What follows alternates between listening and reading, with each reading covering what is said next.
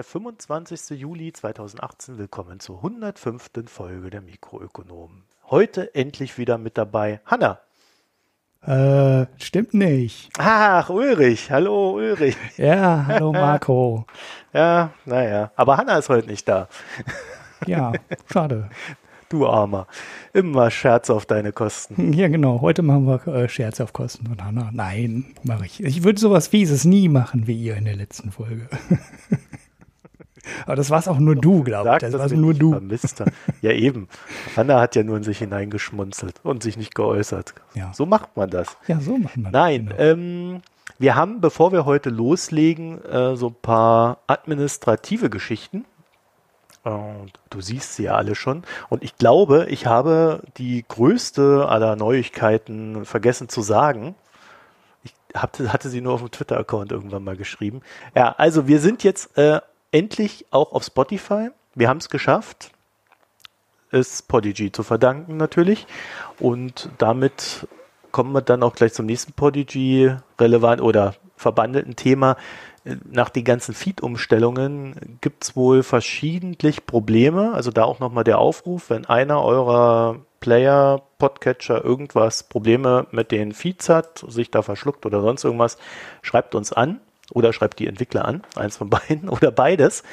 Dann versuchen wir dann die Entwickler zu kontaktieren und das zu beheben. Haben wir in diesem Falle jetzt schon getan. Einmal bei Player FM und einmal bei TuneIn. Und Beides ist gefixt und sollte jetzt auch gehen. Mhm. Ja, die kriegen uh. das alle mit den Redirects nicht hin, ne? Das ist unfassbar. Keine. Ahnung, was da los ist. Mhm. Ja, muss man alles äh, hinterherrennen. Ganz schlimm. Dann haben wir nochmal ein Dankeschön an eine LibraPay-Ausschüttung. Diesmal 23,11 Euro. Das sind 50 Wochen und 46 Cent, die da an uns gegangen sind. Und ich glaube, demnächst wird es ja dann auch abgeschaltet. Ich konnte heute noch mal einen Euro eins noch schnell retten. Ich gucke mhm. da jetzt so täglich drauf, bevor da die Pforten dicht gehen, was Wegüberweisungen betrifft. Ja, sie haben irgendwie Probleme gehabt mit dem, wie heißt das bei Payment and Banking in Abkürzung immer, Know Your Customer. Also die müssen wohl die Auto Authentisierung der Leute, die da Geld ein- und auszahlen, strenger machen, als sie es gemacht haben. Und deshalb hat MangoPay denen das wohl abgedreht. Ja, also wir hoffen, dass sie da nacharbeiten können. Aber es stimmt schon. Ich habe mich da auch einfach angemeldet und nicht wirklich irgendwas gemacht und getan. Naja, und dann kommt halt direkt immer diese Geldwäsche-Möglichkeit, ne? Und dann sind die Behörden da sehr streng hinterher. Ja, ja. Also man sieht daran auch, dass es nicht so einfach ist. So, dann haben wir ähm, noch einen Hinweis auf einen externen Podcast, weil Hanna war bei Vrind und hat eine Stunde zu Tagezeiten erklärt. Oh, eine ganze Stunde. Ja, das habe ich noch nicht gehört. Das ist noch in meiner Queue. Ja, äh, wir verlinken das, könnt ihr euch dann anhören. Und da gleich noch der Hinweis, dass wir selber auch noch mal eine größere Folge zur Target machen werden, wo wir dann auch mal versuchen, vielleicht noch Fragen, die jetzt noch auftauchen sollten, äh, noch mit reinzunehmen. Das werden wir mit einem Experten machen. Ich habe da jetzt den Hinweis bekommen, dass das dann Ende August nach der Urlaubszeit und so weiter funktionieren könnte. Und ich hoffe, dann klappt das. Also was lange währt, wird hoffentlich dann endlich gut. Und das Ganze machen wir vor allen Dingen deswegen, weil das auch so ein bisschen so ein kleiner Start sein soll in ein Wunschprojekt oder in etwas, was sehr oft gewünscht wird von uns und was ich als selber auch gerne hätte, nämlich so eine Art ähm, ja, Mikroökonomen-Universität, also wo man dann einfach eine Folge hat, die sich um ein Thema kümmert, nur um dieses Thema, das ausführlich behandelt und erklärt und macht und tut und man das dann auch jederzeit wieder abrufen kann, wenn man sich daran erinnern möchte. Mhm. Ja, also nicht so dieses äh, Format, was wir jetzt hier haben, dieses News-Format, sondern tatsächlich so ein richtiges äh, Lernformat. Voll ja, auch für uns selber. Dabei, ja. ne? so, das äh, wird dann auch, äh, das ist zur Überleitung, dann auch mit der neuen Website vielleicht irgendwie schon dargestellt sein. Und da, also ein genaues Datum wollen wir da vielleicht noch nicht nennen, aber wir hoffen, dass es im September kommt. Mhm. Ja. Also, neue Website im September. Zumindest für die Mikroökonomen. Danach geht es dann mit der Foreign Times weiter. Wow. Ja, so habe ich das jetzt hier so meinem Ja, ja, ja. Trello entnommen. Ja, der Christian ist da dran und sieht, sieht schon mal ganz gut aus, auch wenn äh, wir an der Oberfläche jetzt noch wenig gemacht haben, aber so im Hintergrund hat sich da schon vieles verbessert. Ihr merkt das unter anderem an einem HTTPS auf der Seite. Das war ja auch ein ganz alter Hörerwunsch äh, und wir wollten das ja auch, hatten da immer Probleme. Konrad hatte ja dann zwischendurch äh, größere Probleme mit dem Server, musste ihn austauschen und mit dem neuen Server gab es dann auch die Möglichkeit, das halbwegs unkompliziert umzusetzen. ja. Gerade passend, Ja, haben wir sofort gemacht. gerade passend zur Änderung im Chrome, ne, der jetzt ja seit dieser Woche oder seit dem letzten Update, ich glaube, das kam wirklich erst diese Woche, Ja, beschlossen die Woche. hat, alle HTTP-Seiten als unsicher anzuzeigen. Das Ja. Timing war dann knapp, aber ja, so macht man es halt in der IT. Ja, ja. Wir wussten, ich, ich hatte das irgendwie sogar im Hinterkopf, weil ich wusste nicht genau, wann das kommt, weil die hatten das ja angekündigt. Aber jetzt sind jedenfalls mal so die gröbsten äh, Sachen sind jetzt mal durch, äh, zumindest was so den Hintergrund betrifft und alles andere, da werkeln wir dran. Also äh, ich hatte es ja schon mal gesagt, äh, es gibt immer mal wieder so kleinere Schluck auf zu bemerken. Zum Beispiel gingen jetzt verschiedene Episoden nicht, weil da irgendwas in der Datenbank verzerrt war und so weiter. Gibt uns da ein bisschen Zeit und eine Chance. Ähm, Wir sind da dran, äh, wenn da irgendwas passiert. Und äh, die Feeds gehen oder sollten jetzt eigentlich immer funktionieren, außer bei Podigy äh, gibt es irgendeinen Ausfall. So, so viel Administratives haben wir aber fast nie am Anfang. Ne? Das ist mal eine ganz große Seltenheit. Ja. Naja, wir haben schon mal irgendwann mit dem langweiligen Kram angefangen. da habe ich mir auch gedacht, oh, warum machen wir den langweiligen Kram am Anfang? Den müssen wir doch ans Ende schieben. Ja, so nachdem jetzt alle schon wieder abgeschaltet haben, Aber das mit dem Ulrich, Feed ist ja zum Beispiel wichtig, ne? weil das äh, so muss ich halt auch rumsprechen. Weil das ja, ja, doch ohne Feed oder gibt es uns nicht. Genau, Ja, weil es ja also doch das- den einen oder anderen rausgeworfen hat, den einen oder anderen Podcast-Client. Genau. Also da wirklich, wenn irgendwas ist und auch wenn es euch nicht sehr wichtig ist, äh, schickt es uns. Wir versuchen dem nachzugehen. Nicht immer klappt das. Ich weiß auch nicht, bei dieser zum Beispiel, die haben uns immer noch nicht reingenommen und so weiter und so fort. Aber wir, wir gehen dem nach und versuchen das dann schnellstmöglich zu beheben. So, und nachdem jetzt, wie gesagt, alle schon eingeschlafen und oder ausgestiegen sind, kann der Ulrich seinen Nachklapp zu Bargeld machen und Asche auf sein Haupt streuen. Genau, ich streue Asche auf mein Haupt. Ähm, wir hatten letzte Mal bei dieser Geldautomaten-Bargeldversorgungsgeschichte, äh, hatte ich so ein bisschen ähm, darüber spekuliert, warum die Supermärkte das den Preis wert oder, oder, oder kostenfrei machen, während die Sparkassen nach und nach anfangen, für Bargeldabhebung am Automaten Geld zu nehmen. Und hatte dabei aber eine Sache nicht bedacht, weil ich dachte, ja gut, für die Supermärkte ist es ja genauso teuer wie für jemanden, der das Geld dann in Geldautomaten steckt. Aber für die Supermärkte rechnet sich oder stellt sich die ganze Geschichte komplett anders dar. Und zwar haben die Supermärkte normalerweise ja viel Geld in der Kasse, zumindest äh, in Richtung des Abends. Und die haben einen expliziten Vorteil dadurch, wenn die weniger Bargeld in der Kasse haben. Das kam dann als Kommentar direkt zwei oder dreimal. Und äh, ich erinnerte mich dann auch beim Lesen des ersten Kommentars äh, daran, dass ich da sogar schon mal mit einem der äh, Dienstleister, die, die da, das anbieten im Payment and, Pod, äh, Payment and Banking Podcast darüber gehört habe. Und das ganz explizit auch ein Punkt ist, mit dem die die Supermärkte in dieses System reinziehen. Nämlich, ihr habt am Ende des Tages weniger Geld in der äh, Kasse und ihr habt dann, dann weniger Probleme, das Bargeld zu verwalten. Sprich, das theoretische Problem, dass die dann morgens mehr Bargeld in der Kasse haben, stellt sich für die eigentlich nicht, weil das müsste dann wirklich morgens direkt drei Leute kommen, die dann da 200 Euro abheben oder fünf Leute hintereinander, die 200 Euro abheben. Aber das passiert normalerweise nicht, solange sich das halbwegs über den Tag verteilt und die meisten Leute an der Kasse bezahlen und nicht Geld abheben, haben die Supermärkte halt keine zusätzlichen Kosten. Die müssen natürlich für die EC ab, für die EC-Zahlung minimal Geld bezahlen, aber durch die Kosten, die, die sparen bei der Bargeldversorgung, rechnet sich das wohl für die Supermärkte und ein bisschen Kundenbindung und minimalen Wettbewerbsvorteil hast du dadurch ja auch. Zumindest in der Vergangenheit hattest du den, wenn du der Supermarkt warst, der dir den Weg zum Geldautomaten erspart hat.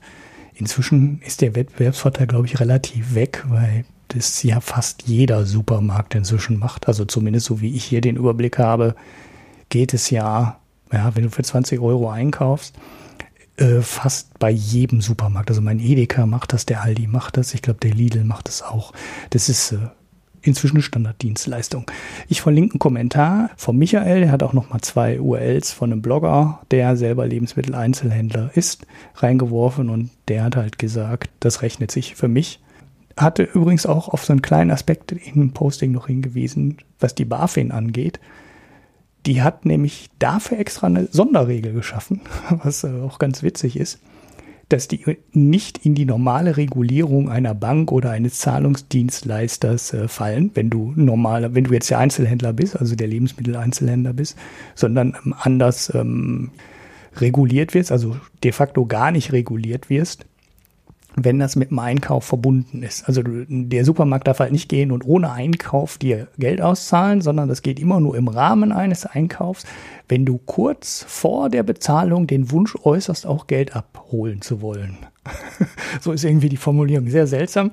Auf jeden Fall werden die anders reguliert und nur dadurch können, können die die Dienstleistung überhaupt anbinden, weil sonst wären die wieder irgendwie Zahlungsdienstleister und dann würden die wahrscheinlich wieder genauso streng in irgendeine Regulierung reinfallen ja, an der dann auch äh, jetzt äh, LibraPay und MangoPay ähm, ja, gescheitert ist. Das ist halt sehr komplex, ähm, die Regulatorik in dem ganzen Bereich. Hm. Naja, gut, das war dann noch Klopp. Ja, ich habe dazu nichts zu sagen. Nö, da kann man doch eigentlich nicht viel zu sagen. Ich habe halt nur nicht, genau, ich habe halt nur äh, den Punkt übersehen, dass die Bargeldvorsorgung für die Supermärkte, naja, kein die haben halt kein Problem mit der Bargeldbesorgung, sondern mit der Bargeldentsorgung, wenn ich das mal so sagen darf, ne? weil die halt ja, am Ende des Tages das Geld loswerden müssen. Ja. das Problem habe ich irgendwie nicht. Ich auch nicht, irgendwie ganz komisch. Ja. ja. Naja, ähm, ich habe mich mal damit beschäftigt, wie das kleine Ländchen Katar eigentlich die Blockade überlebt hat, der es ausgesetzt ist und zwar durch die Staaten Saudi-Arabien, Ägypten, Bahrain und die Vereinigten Arabischen Emirate. Und das Ganze seit dem 5. Juni 2017. Mhm. Und äh, wenn man da so auf die Zahlen guckt, äh, hatte Katar so nach dem Ölpreiseinbruch äh, im Jahr 2016 das BIP-Tief und seitdem wächst das BIP wieder. Also 16 2016 hat man 152 Milliarden, dann 2017 sollen es 166 Milliarden sein, 2018 dann geschätzt 183 Milliarden oder 184 Milliarden, je nach Rundung. Also geht aufwärts, trotz Blockade. Und die Blockade hat ja damals ganz lautstark, ihr erinnert euch vielleicht, unterstützt unser aller Freund Donald Trump, der vorher konsultiert wurde und dann gesagt hat, ja, gibt's ihnen. so. Naja, und ähm, ich habe mir das mal, wie gesagt, angeguckt und platt formuliert, sie haben es mit Geld gelöst, das Problem. Ja, sehr gut. Das löst so einige Probleme, ja. naja, man muss ja erstmal Geld haben, ne, um seine Probleme damit zu lösen. Und Katar hat halt den großen Vorteil, dass sie auf sehr viel Erdgas sitzen und jeder dieses Erdgas haben will. Das heißt, es bringt Geld und es bringt ähm, ja, Freunde mit sich. Äh, allerdings hat das äh, kleine Ländchen auch schon im Jahr 2014 begonnen, sich zu diversifizieren. Und das ist halt so das Ding, dass sie auch aus der Vergangenheit gelernt haben und dann schon gemerkt haben, okay, wir können hier in dieser Gegend recht schnell unter Druck geraten, wenn wir es äh, uns mit unserem Nachbarn verscherzen. Ja, und dann haben sie halt angefangen, weltweit zu investieren. Und zwar in größere Unternehmen, wie zum Beispiel auch die Deutsche Bank oder in Fußballclubs. Mhm. Paris Saint-Germain wäre ja. da so ein Beispiel. Mhm, mhm. Ja, also das heißt, du hast auf der einen Seite das unternehmerische Investment oder strategisch unternehmerische Investment, auf der anderen Seite ein, ja, also Fußballclubs sind ja auch Unternehmen heutzutage, aber gleichzeitig ist das natürlich auch ein kulturelles Investment. Ne? mhm. wodurch man Länder auch sich zumindest freundlich halten kann. Mhm. So, dann haben sie sehr starke Beziehungen zum Oman und Indien. Ähm, Indien, zu, also ich glaube, mit dem Oman äh, ist der Handel um 144 Prozent nach oben geschossen nach der Blockade. Ähm, mit Indien, das ist einer der größten Abnehmer vom Gas, äh, vom LNG, also ist sogar alles Flüssiggas, ähm, sind, äh, haben sie innerhalb von zehn Tagen nach der Blockade, also es ist auch eine irrsinnige Geschwindigkeit, einen Containerservice zu zwei indischen Häfen eingerichtet. Ja, also die Inder haben ganz einfach gesagt, ja, wir helfen euch hier. Zack. Mhm. Dann haben sie äh, ja mehr oder weniger die Lieferhoheit zu Ländern wie China, Japan, Indien nannte ich gerade, Südkorea, Frankreich, Italien, Großbritannien, Polen. Ja, also alles, was da irgendwo noch dabei ist.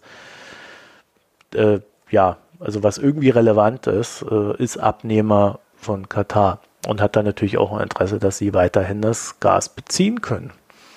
Und damit das auch alles ganz gut läuft, haben sie sich dann zum Beispiel in Großbritannien an einem Unternehmen beteiligt, das so die LNG-Terminals in Wales betreibt.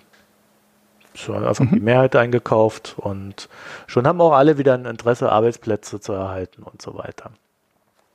Dann hat man sehr starke Anstieg, Handels, der Anstieg der Handelsaktivität mit China, Iran, Pakistan und der Türkei. Und äh, Katar kauft auch, wo es nur geht, Waffen äh, und Rüstungsmaterial ein. Also, da wäre äh, in China, da haben sie irgendwie einen 24 Milliarden Dollar Deal bereits im Jahr 2014 gemacht, den sie dann nochmal ausgeweitet haben nach der Blockade. Frankreich haben sie gekauft, Großbritannien haben sie Typhoon-Kampfjets äh, eingekauft und, das ist auch ganz interessant, damit die Produktion in diesen Bombardier-Werken, ich glaube Bombardier war es, wenn ich das jetzt Quatsch erzähle. Ich meine Bombardier war es, aus dem Kopf geschossen, äh, seid mir gnädig, wenn es jemand anders war. Aber, ah, ich glaube BAE Systems war. Ja, also Korrektur, BAE Systems waren es. Und ähm, damit haben sie halt die Produktion bis 2021, glaube ich, äh, gesichert. Also Arbeitsplätze in Großbritannien. Das ist natürlich auch immer wieder ein schönes Argument, äh, um da die Unterstützung zu behalten. Und das, was wir uns schon immer dachten, Ulrich, Donald Trump ist käuflich. Echt? Ja. Hätte ich nicht gedacht. Ja, du bist ja auch sehr naiv immer. ja. Aber ich habe gedacht, das wäre the greatest president of all time. Ja, Make America Great Again zum Beispiel mit einem 12 Milliarden Dollar Waffendeal äh, mit Katar. Der wurde zwar schon, ja, also verhandelt vor dieser ganzen äh, Blockadegeschichte, aber abgeschlossen erst nach der Blockade. Und ähm, ja, auf einmal sind die USA dann komplett zurückgerudert haben Katar, wo sie glaube ich auch noch eine Militärbasis auch noch haben, dann plötzlich doch wieder eher unterstützt, als offiziellen Kooperationspartner im Antiterrorkampf benannt. In Washington haben sich die Türen und Pforten geöffnet. Also ja, man könnte auch sagen, Donald Trump war ein Gewinner der Situation, die er ausgelöst hat. ja, der Dealmaker. Der kann zwar, glaube ich, manchmal nichts dafür, dass mal was mal positiv endet dann, aber in dem Fall äh, hat er der Rüstungsindustrie der amerikanischen einen schönen Auftrag. Naja, zugeschustert kann man ja auch nicht War sagen. ja, wie gesagt, vorher schon in der Schwebe, dass das, oder ja. wurde schon verhandelt, wurde dann halt abgeschlossen und damit ist es dann, ja, zu aller Zufriedenheit geendet. Die Türkei hat, äh, mit, äh, hat eine Militärbasis in Katar, äh, bei der sie auch das Personal ausgeweitet haben. Sie haben dann, äh, sie trainieren jetzt die Kataris in verschiedenen Sicherheitsaspekten. Ja, und dann hat man im Landesinneren begonnen, starke Investments in Forschung, in Humanressourcen und in Nahrungsanbau zu stecken. Also so die Klassiker mit denen man eine Wirtschaft auch diversifiziert und unabhängiger von zum Beispiel einem Rohstoff macht. Also das, was die Saudis ja auch beginnen wollen, was der Oman ja auch schon seit gefühlt 30 Jahren versucht und irgendwie nicht so richtig hinkriegt. Ja, und summa summarum, im Jahr 2018 kann man sagen, der Bankensektor in Katar hatte so einen kleinen Ditch nach unten, aber hat die Blockade sehr gut verkraftet, ist komplett rehabilitiert. Die Wirtschaft ja, also ihr geht es nicht schlecht, ihr könnt es natürlich besser gehen. Ja. Auf der anderen Seite bewirkt das Ganze natürlich auch so eine Veränderung der Strukturen, die vielleicht notwendig war, ja, auch Reformen genannt. Und man könnte dann am Ende vielleicht auch den Saudis schon wieder in anderen Dingen einen Schritt voraus sein. So, mhm. die Krux an der Geschichte ist, wir können daraus nicht viel lernen, weil zum Beispiel aus deutscher Perspektive, naja, Rohstoffe haben wir jetzt nicht unbedingt, die jeder möchte. Wäre mal so meine erste Implikation. Geld haben wir, allerdings als Exportwirtschaft würde uns ein Embargo von wem auch immer komplett treffen. Ja, also da hätten wir dem wenig entgegenzusetzen oder wesentlich weniger als die Katari. Und unser Geld wäre auch sehr schnell weg. Und Strukturreformen bräuchten wir auch mal wieder. ja. Und Autos als einziges großes Produkt, das jeder braucht und will, plus ein paar Maschinen. Ja. Ich weiß nicht. Ja. Schwierige Kiste. Ja, Energie ist auf jeden Fall grundlegender und wichtiger und ja auch nicht so einfach zu ersetzen. Halt, aber die Saudis sind immer noch auf dem alten Niveau. Also die halten ihre Sanktionen komplett aufrecht und da hat sich in dem Verhältnis nichts geändert. Ja, ich weiß nicht, ob sich das jetzt wieder ein bisschen verschiebt. Da habe ich jetzt gerade nicht drauf geguckt. Äh, das sind ja manchmal nur Nuancen in der Sprache. Äh, das letzte, was man, glaube ich, gesehen hat, war, dass der saudische Prinz äh, zum Finale der Weltmeisterschaft neben dem FIFA-Präsidenten gesessen hat, was ganz sonderbar war, weil das nächste Land, das die WM austrägt, ist Katar. Ist Katar. Ja. Und das mhm. hat so ein paar Augenbrauen äh, nach oben schwenken lassen. Aber ähm, das ist so, also äh, die Spekulation ist, dass die Saudis versuchen, dass die Kataris die WM jetzt mit ihnen teilen müssen. Irgendwie sowas. Ah ja, ja, genau, das, das hatte ich mitbekommen. Ja, dass sie sagen, weil die auch zu wenig äh, Stadien angeblich haben. Es gab da so wirre Überlegungen, die WM nochmal aufzustocken auf mehr Länder. Das ist aber, glaube ich, gescheitert. Und dann hätten sie es auf jeden Fall wohl auf weitere Länder ähm, ausdehnen müssen, weil dann, ja, wie soll ich sagen, ähm, dann hätten die halt zu wenig Stadien gehabt und hätten die irgendwelche anderen Stadien noch mitbenutzen müssen. Und dann wäre man ja auf jeden Fall auf die Saudis gekommen. Und dann hätte die FIFA halt wieder ihre große äh, ähm, Befriedungstheorie da. Ne? Also Sport ist anders und äh, schafft Frieden zwischen den Völkern und bla bla bla Lüge erzählen können. das wäre natürlich toll gewesen, aber äh, das scheint ja wohl dann alles doch nicht so zu kommen. Ja, aber vielleicht naja. kommt dann noch was aus der Ecke äh, Richtung Fußball-WM. Also ich glaube, der Kampf, der findet weiterhin statt. Man ist sich nicht ganz grün und äh, ich bin mal gespannt, wie sich das auslässt. Aber sind ja auch nur noch vier Jahre, ne? Also eigentlich vergeben die die WMs ja auch deswegen so relativ früh, damit die Infrastruktur geschaffen werden kann. Und ja, jetzt da noch ein Land dazu zu nehmen, ist vielleicht auch langsam ein bisschen eng. Naja. Hast du denn diese Ka äh, Kanalgeschichte da mitgekriegt äh, zwischen Saudi-Arabien und Katar? Ähm, dass die, was meinst du? Dass die Saudis, ähm, also Katar ist ja so eine Halbinsel. Ja, also so, so, eine richtig, richtig, richtig, richtige Halbinsel. Das heißt, das Stück, was an Saudi-Arabien grenzt, ist eigentlich relativ kurz. Das sind irgendwie, weiß nicht, 40, 50 Kilometer. Sowas um den Dreh. Und da gab es wohl auch jetzt Überlegungen von Saudi-Arabien, ähm, da durch einen Kanal zu ziehen. Ne? Also quasi vom Meer zu Meer. Das ist ja beides der Persische Golf, ne? aber man könne dann halt an der Halbinsel vorbei einen äh, Kanal bauen und dann hat man halt so eine Landmarke, an der man die Landgrenze zu Katar noch möglicherweise noch besser ähm, kontrollieren kann. Ah. Das habe ich aber nur einmal irgendwo in der Washington Post, glaube ich, gelesen. Äh, so weiß jetzt nicht, ob, da, ob die wirklich an der Küste vorbei da jetzt so viel Schiffverkehr haben, dass sie dann durch den Umweg äh, massiv Geld sparen könnten, indem die den Seeweg da verkürzen oder ob das wirklich nur so ein, ja, militärisch, so ein militärisch gedachter Kanal war, um dann halt die Landgrenze wegzunehmen. Also sie hatten das so ein bisschen äh, überschrieben mit, sie könnten einen Kanal bauen und dann aus Katar eine Insel machen. So also war es überschrieben. Ja, ist ein ziemliches Gerangel. Ich, äh, also das ist erstmal, glaube ich, nur eine Überlegung. Das war so mein letzter Stand. Und äh, was da dann draus wird, das würde ich einfach mal beobachten. Weißt du, da gibt es ja dann auch so, so komische Geschichten wie Katar, was ja ganz gut auch mit den Russen mittlerweile kann ähm, und denen auch bei der einen oder anderen Aktion mal geholfen hat. Äh, finanzieller Natur, ist dann irgendwie an, an diesem S-400 äh, Raketenabwehrsystem interessiert, das ja auch der Erdogan schon gekauft hat. Ja, und in dem Moment sagt dann Saudi-Arabien, oh ja, das wollen wir auch kaufen. Ja, alles, alles so ein Zeugs, ja. Also da wird gerangelt und gemacht und getan. Da ändern sich dann, glaube ich, auch dann jeden Tag die, die, die Ambitionen. Und mhm. Ähm, äh, ich glaube, spruchreif ist das noch nicht. Ja, also so würde ich es mal runterbrechen.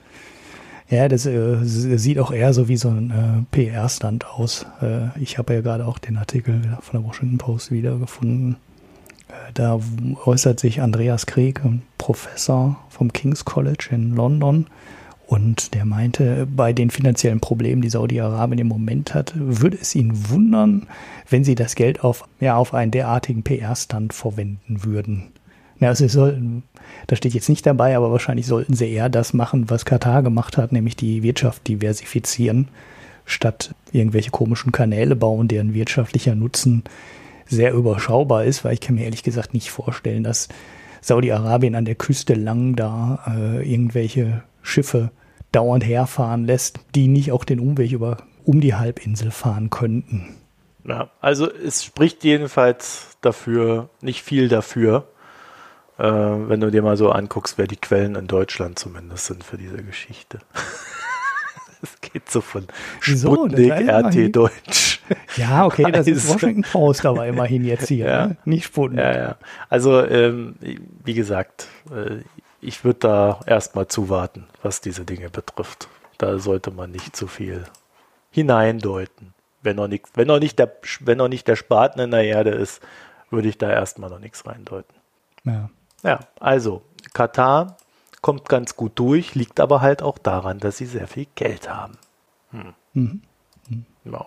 Schade, ne? Ja, da fragt man sich, warum die Saudis nicht durchkommen, aber die haben ja eigentlich auch viel Geld, ne? Aber, naja, die haben so ein bisschen ja, das Problem auch, dass sie, ähm, also bei den Saudis, die reformieren ja gerade ganz kräftig und die haben halt das Problem, dass sie eine riesengroße Königsfamilie haben der, der eine hatte doch da irgendwie 80 Söhne oder so, hatte keine Ahnung. Ja, die haben ja da auch nee, wirklich mehrere 80 Frauen Söhne waren es nicht, aber der irrsinnig viele, ja. irrsinnig viele Verwandte und Bekannte und und äh, familiäre äh, bis ins tiefste irgendwas hinein und die müssen ja alle versorgt werden.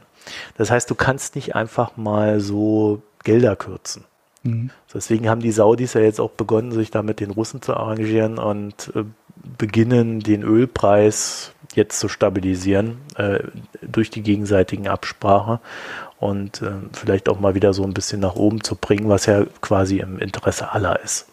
Mhm. Ja, gut, also so viel zu den Saudis. Kommen wir zu Donald Trump. Schon wieder? Nein. Er, er zollt ja rum. Ne? Er zollt rum, genau. Ja, das Thema hatten wir ja ein paar Mal, ne, mit den, ähm, mit den Zöllen, gerade mit der ersten Welle, mit den äh, Stahl- und Aluzöllen. Und das hatten wir ja auch mit der Hanna mal lange besprochen, dass eigentlich die Zölle, die Trump jetzt verhängt hat, relativ doof sind, weil er mit Stahl und ähm, Alu ja so Grund, äh, ja wie sagt man, ähm, Grundgüter in, in der Wirtschaft besteuert hat und die USA ja eigentlich auch so ein höher entwickeltes Land sind, die das Geld nicht unbedingt damit verdienen, Stahl herzustellen oder Alu herzustellen, sondern Produkte herzustellen, die aus Stahl und aus Alu bestehen. Und da war die Überlegung, oder eigentlich in der Theorie der Wirtschafts-, äh, in der ökonomischen Theorie ist die Logik relativ klar. Wenn du das machst, schneidest du dir eigentlich ins eigene Fleisch. Also wenn Deutschland einen Zoll auf Stahl verhängen würde und wir müssten teureren Stahl importieren, dann tut das der deutschen Automobilindustrie einfach weh. Punkt. So, jetzt haben die Amerikaner auch eine Automobilindustrie, die ist jetzt nicht so entscheidend wie hier in Deutschland, aber die gibt es. Ähm, sie haben eine Alu, äh, relativ viele Firmen, die Alu verwerten, also diese haben sie ja sofort in der Pressemitteilung ähm, gesagt, als sie die Zölle auf Alu gemacht haben, ja, das macht nur irgendwie ein paar Cent pro Sixpack Bier aus, aber man sieht halt schon, ähm, das wird halt bezahlt. Und die, ich habe jetzt so eine kleine Geschichte und einen kleinen Artikel über Whirlpool gefunden, das ist ja der, ich glaube, der größte Hersteller von, äh, ja, wie nennt man das? Braunware, glaube ich, oder wie? Ähm, ja, irgendwie ist ja egal. Ich Auf jeden von Fall. Ich mal so ein, ne? so ein Herd gekauft gehabt, äh, hier so ein Standofen. Ja. Das war ziemlich gut, das Ding, muss ich sagen. So eine Mischung aus, es war alles drin, Mikrowelle, super Pizzateil, also da konntest du irgendwie alles mitmachen, sogar backen am Ende noch gut. Und äh, das, das hat dann irgendwie so 300, 400 Euro gekostet und stand dann so ein paar Jahre in meiner Küche. Ja, fand ich gut. Was ist mit denen? Mhm. Sind die böse? Nein, die sind nicht böse. Es war aber einer der äh, Firmen, die gejubelt haben. Ja, also Whirlpool, da gehört übrigens auch Bauknecht zu. Ne? Also haben die, die haben auch ein paar Marken so gekauft. Ne? Gar ne? nicht nur gejubelt. Ach so, nee, Bauknecht hatte ich, genau. Ja, ich hatte nicht direkt Whirlpool. Ja, jedenfalls. Ja, das ist eine richtige. Genau, genau. Äh, jedenfalls haben die nicht sogar Lobbying dafür gemacht.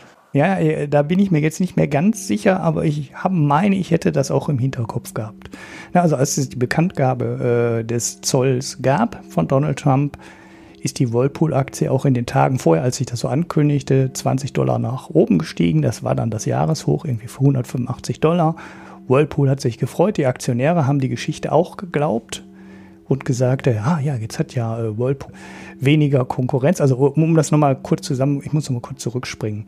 Also die Whirlpool-Aktie ist gestiegen, weil er die Zölle gegen ähm, südkoreanische ähm, Waschmaschinen und Kühlschränke und so Zeug verhängt hat. Ne, das, das war der Zoll, wo die Whirlpool-Aktie nach oben gegangen ist. Ne, da hat sie das Jahreshoch erreicht, 185 Dollar. Und Whirlpool hat auch eine Pressemitteilung rausgegeben und gesagt, toll, wir werden 200 neue Arbeitsplätze in den USA schaffen. Super Zoll, super Typ der Trump, äh, eine super Idee. Jo, es gab auch schon andere Leute, die gesagt haben, ja gut, wenn die Stahl- und Aluzölle kommen, freut euch nicht zu früh. Ne? Also das, das äh, wenn das gleichzeitig kommt und der zieht die Nummer so durch, dann nützt euch das alles gar nichts, weil das, was ihr dann an weniger Wettbewerb im Inland habt, fressen die Rohstoffpreise möglicherweise wieder auf. Gut, im Rückblick ist es jetzt auch relativ einfach zu sagen, die Skeptiker hatten recht, weil das war wirklich das Jahreshoch der Whirlpool-Aktie. Und die ist seitdem wieder in so einen leichten Sinkflug eingegangen, der nicht so super dramatisch war, also von 185 Dollar auf so 140, 150 vor ein paar Tagen. Dann gab es aber die Quartalszahlen und die Quartal, das Quartal war gar nicht gut. Ne? Also das war schlechter, als Whirlpool es angekündigt hat. Es war schlechter, als die Analysten es erwartet haben. Und ihr dürft jetzt mal raten, was der Grund war. Steigende Rohstoffpreise. Das heißt, es ist genau das passierte, was am Anfang gesagt wurde die äh, ja, amerikanische Industrie oder die, Trump schneidet sich mit den Zöllen auf Alu und Stahl ins eigene Fleisch und das wird der amerikanischen Volkswirtschaft als Ganzes keine Vorteile bringen. Und ja, Whirlpool ist jetzt ein ganz schönes Anschauungsbeispiel, an dem man die ganze Argumentation äh, nochmal aufhängen kann, aber genau das ist passiert, was gesagt wurde und der Zoll ist halt wirklich so dumm, wie wir es damals schon gesagt haben. Also er wird jetzt natürlich nicht aufhören und den Zoll wieder abschaffen. Ne? Das ja. ist keine Trumpsche Geschichte. Der wird wahrscheinlich dann eher Subventionen in die äh, ja, Herdproduktion stecken, so wie er es jetzt bei den Farmern auch macht. Ne? Da geht er jetzt auch hin und gibt den Farmern, die unter den äh, Konterzöllen leiden, die halt ihre Erdnüsse und äh, Soja und weiß ich nicht was ähm, in andere Länder nicht mehr exportieren können, direkte Hilfen, damit die die Einbußen, die die äh, durch die Zölle und die Konterzölle bekommen, wieder ausgleichen können. Natürlich, man merkt eigentlich, es ist eine ziemlich hirnverbrannte Politik, weil ja, er schneidet sich dann halt ins eigene Fleisch, sobald die anderen auch reagieren. Er meint ja, Trade Wars äh, wären easy zu gewinnen aber es scheint halt doch nicht so easy zu sein. Whirlpool ist gerade nicht easy mit, äh, wir haben mehr Gewinne und die Farmer jammern auch. Und jetzt muss er da direkt wieder Geld reinschieben. Ja, und wie die Rechnung am Ende aussieht, ob das gut ausgeht und äh, ähm, ja, Wohlstand schafft oder nicht, äh, wird man sehen. Die Ökonomie und die Theorie sagte, es wird keinen Wohlstand schaffen, sondern auf beiden Seiten Wohlstand vernichten. Das ist eine klassische Lose-Lose-Situation. Aber ja, vielleicht brauchen wir noch mehr von solchen Geschichten, die dann auch richtig erzählt werden, wie bei Whirlpool oder wie bei den Farmern, um da die Stimmung kippen zu lassen. Aber naja, gut, das ist ja gut. Äh, wenn ich Trump wäre und, und das dann so tue, wie er es tut, würde ich halt sagen, ja, das ist ja ein Investment in die Zukunft. Also ein Investment darin, dass dann alle anderen einknicken werden vor mir und ja, da werden wir alle nur bei gewinnen. Ist ja auch, ja, äh, muss man ja dazu sagen, ist ja ähnliches, was in Europa ähm, auf den Tisch kam, diese, die, die, mit diesem Verbot auf äh, Sanktionen anderer Staaten zu reagieren, ja, wo, wo man dann halt den Unternehmen auch einen Ausgleich zahlen müsste. Also das Spiel läuft ja überall gleich. Die Frage mhm. ist halt, ob Europa darauf jetzt eh nicht reagiert und dann auch seinen Unternehmen vielleicht Kompensation zahlt. Müsste man ja theoretisch tun, weil äh, man ja sonst wieder im Wettbewerbsnachteil ist. Man wird sehen. Das ist ja sowieso, die, was mich bei den Zöllen ein bisschen wundert, weil Trump macht ja manchmal so Geschichten, wo du denkst, äh, was, was soll das jetzt? Ne? Also das ist doch jetzt mittel- und langfristig nichts, was in irgendeiner Theorie Erfolg versprechen würde. Er zieht es dann aber durch, weil es halt kurzfristig was bringt. Ne? Also das ist halt so ein kurzfristiger Erfolg. Also jetzt zum Beispiel die Steuerreform. Also da fragt man sich ja auch, warum geht er jetzt wirklich so aggressiv hin, senkt seine eigenen Steuereinnahmen, erhöht gleichzeitig die Ausgaben, aber kurzfristig kann sowas natürlich einen richtigen Wachstumsschub geben, ne? wenn du die Steuersätze für Unternehmen senkst. Das ist, glaube ich, auch nicht umstritten. Ob das mittel- und langfristig auch so positiv ausgeht, ist schon wesentlich unklarer. Aber bei den Zöllen ist es ja eigentlich genau andersrum. Ne? Also wenn Trump jetzt die Zölle einführt und dann, äh, er argumentiert ja immer, er will damit so eine wirtschaftliche Basis wieder schaffen. Ne? Das ist ja so, offiziell sagt er das äh, nicht so direkt, weil da sagt er ja, das ist äh, unser, wie nennt er das, ähm, wichtig für die Verteidigung der Wirtschaft. Also er will halt alles haben für die, äh, was er für die Sicherheit der USA braucht. Ne? Also das heißt eben auch, wir brauchen höchst qualitativen Stahl. Wir brauchen das, das offizielle Argument, was er gegenüber äh, der WTO zum Beispiel bringt. Ne? Wir müssen das alles selber herstellen können.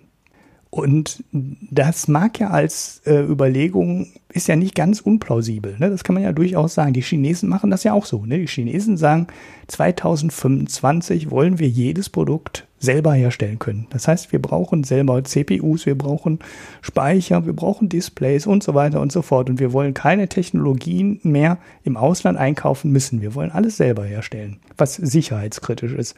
Und die Überlegung ist ja nicht ganz falsch.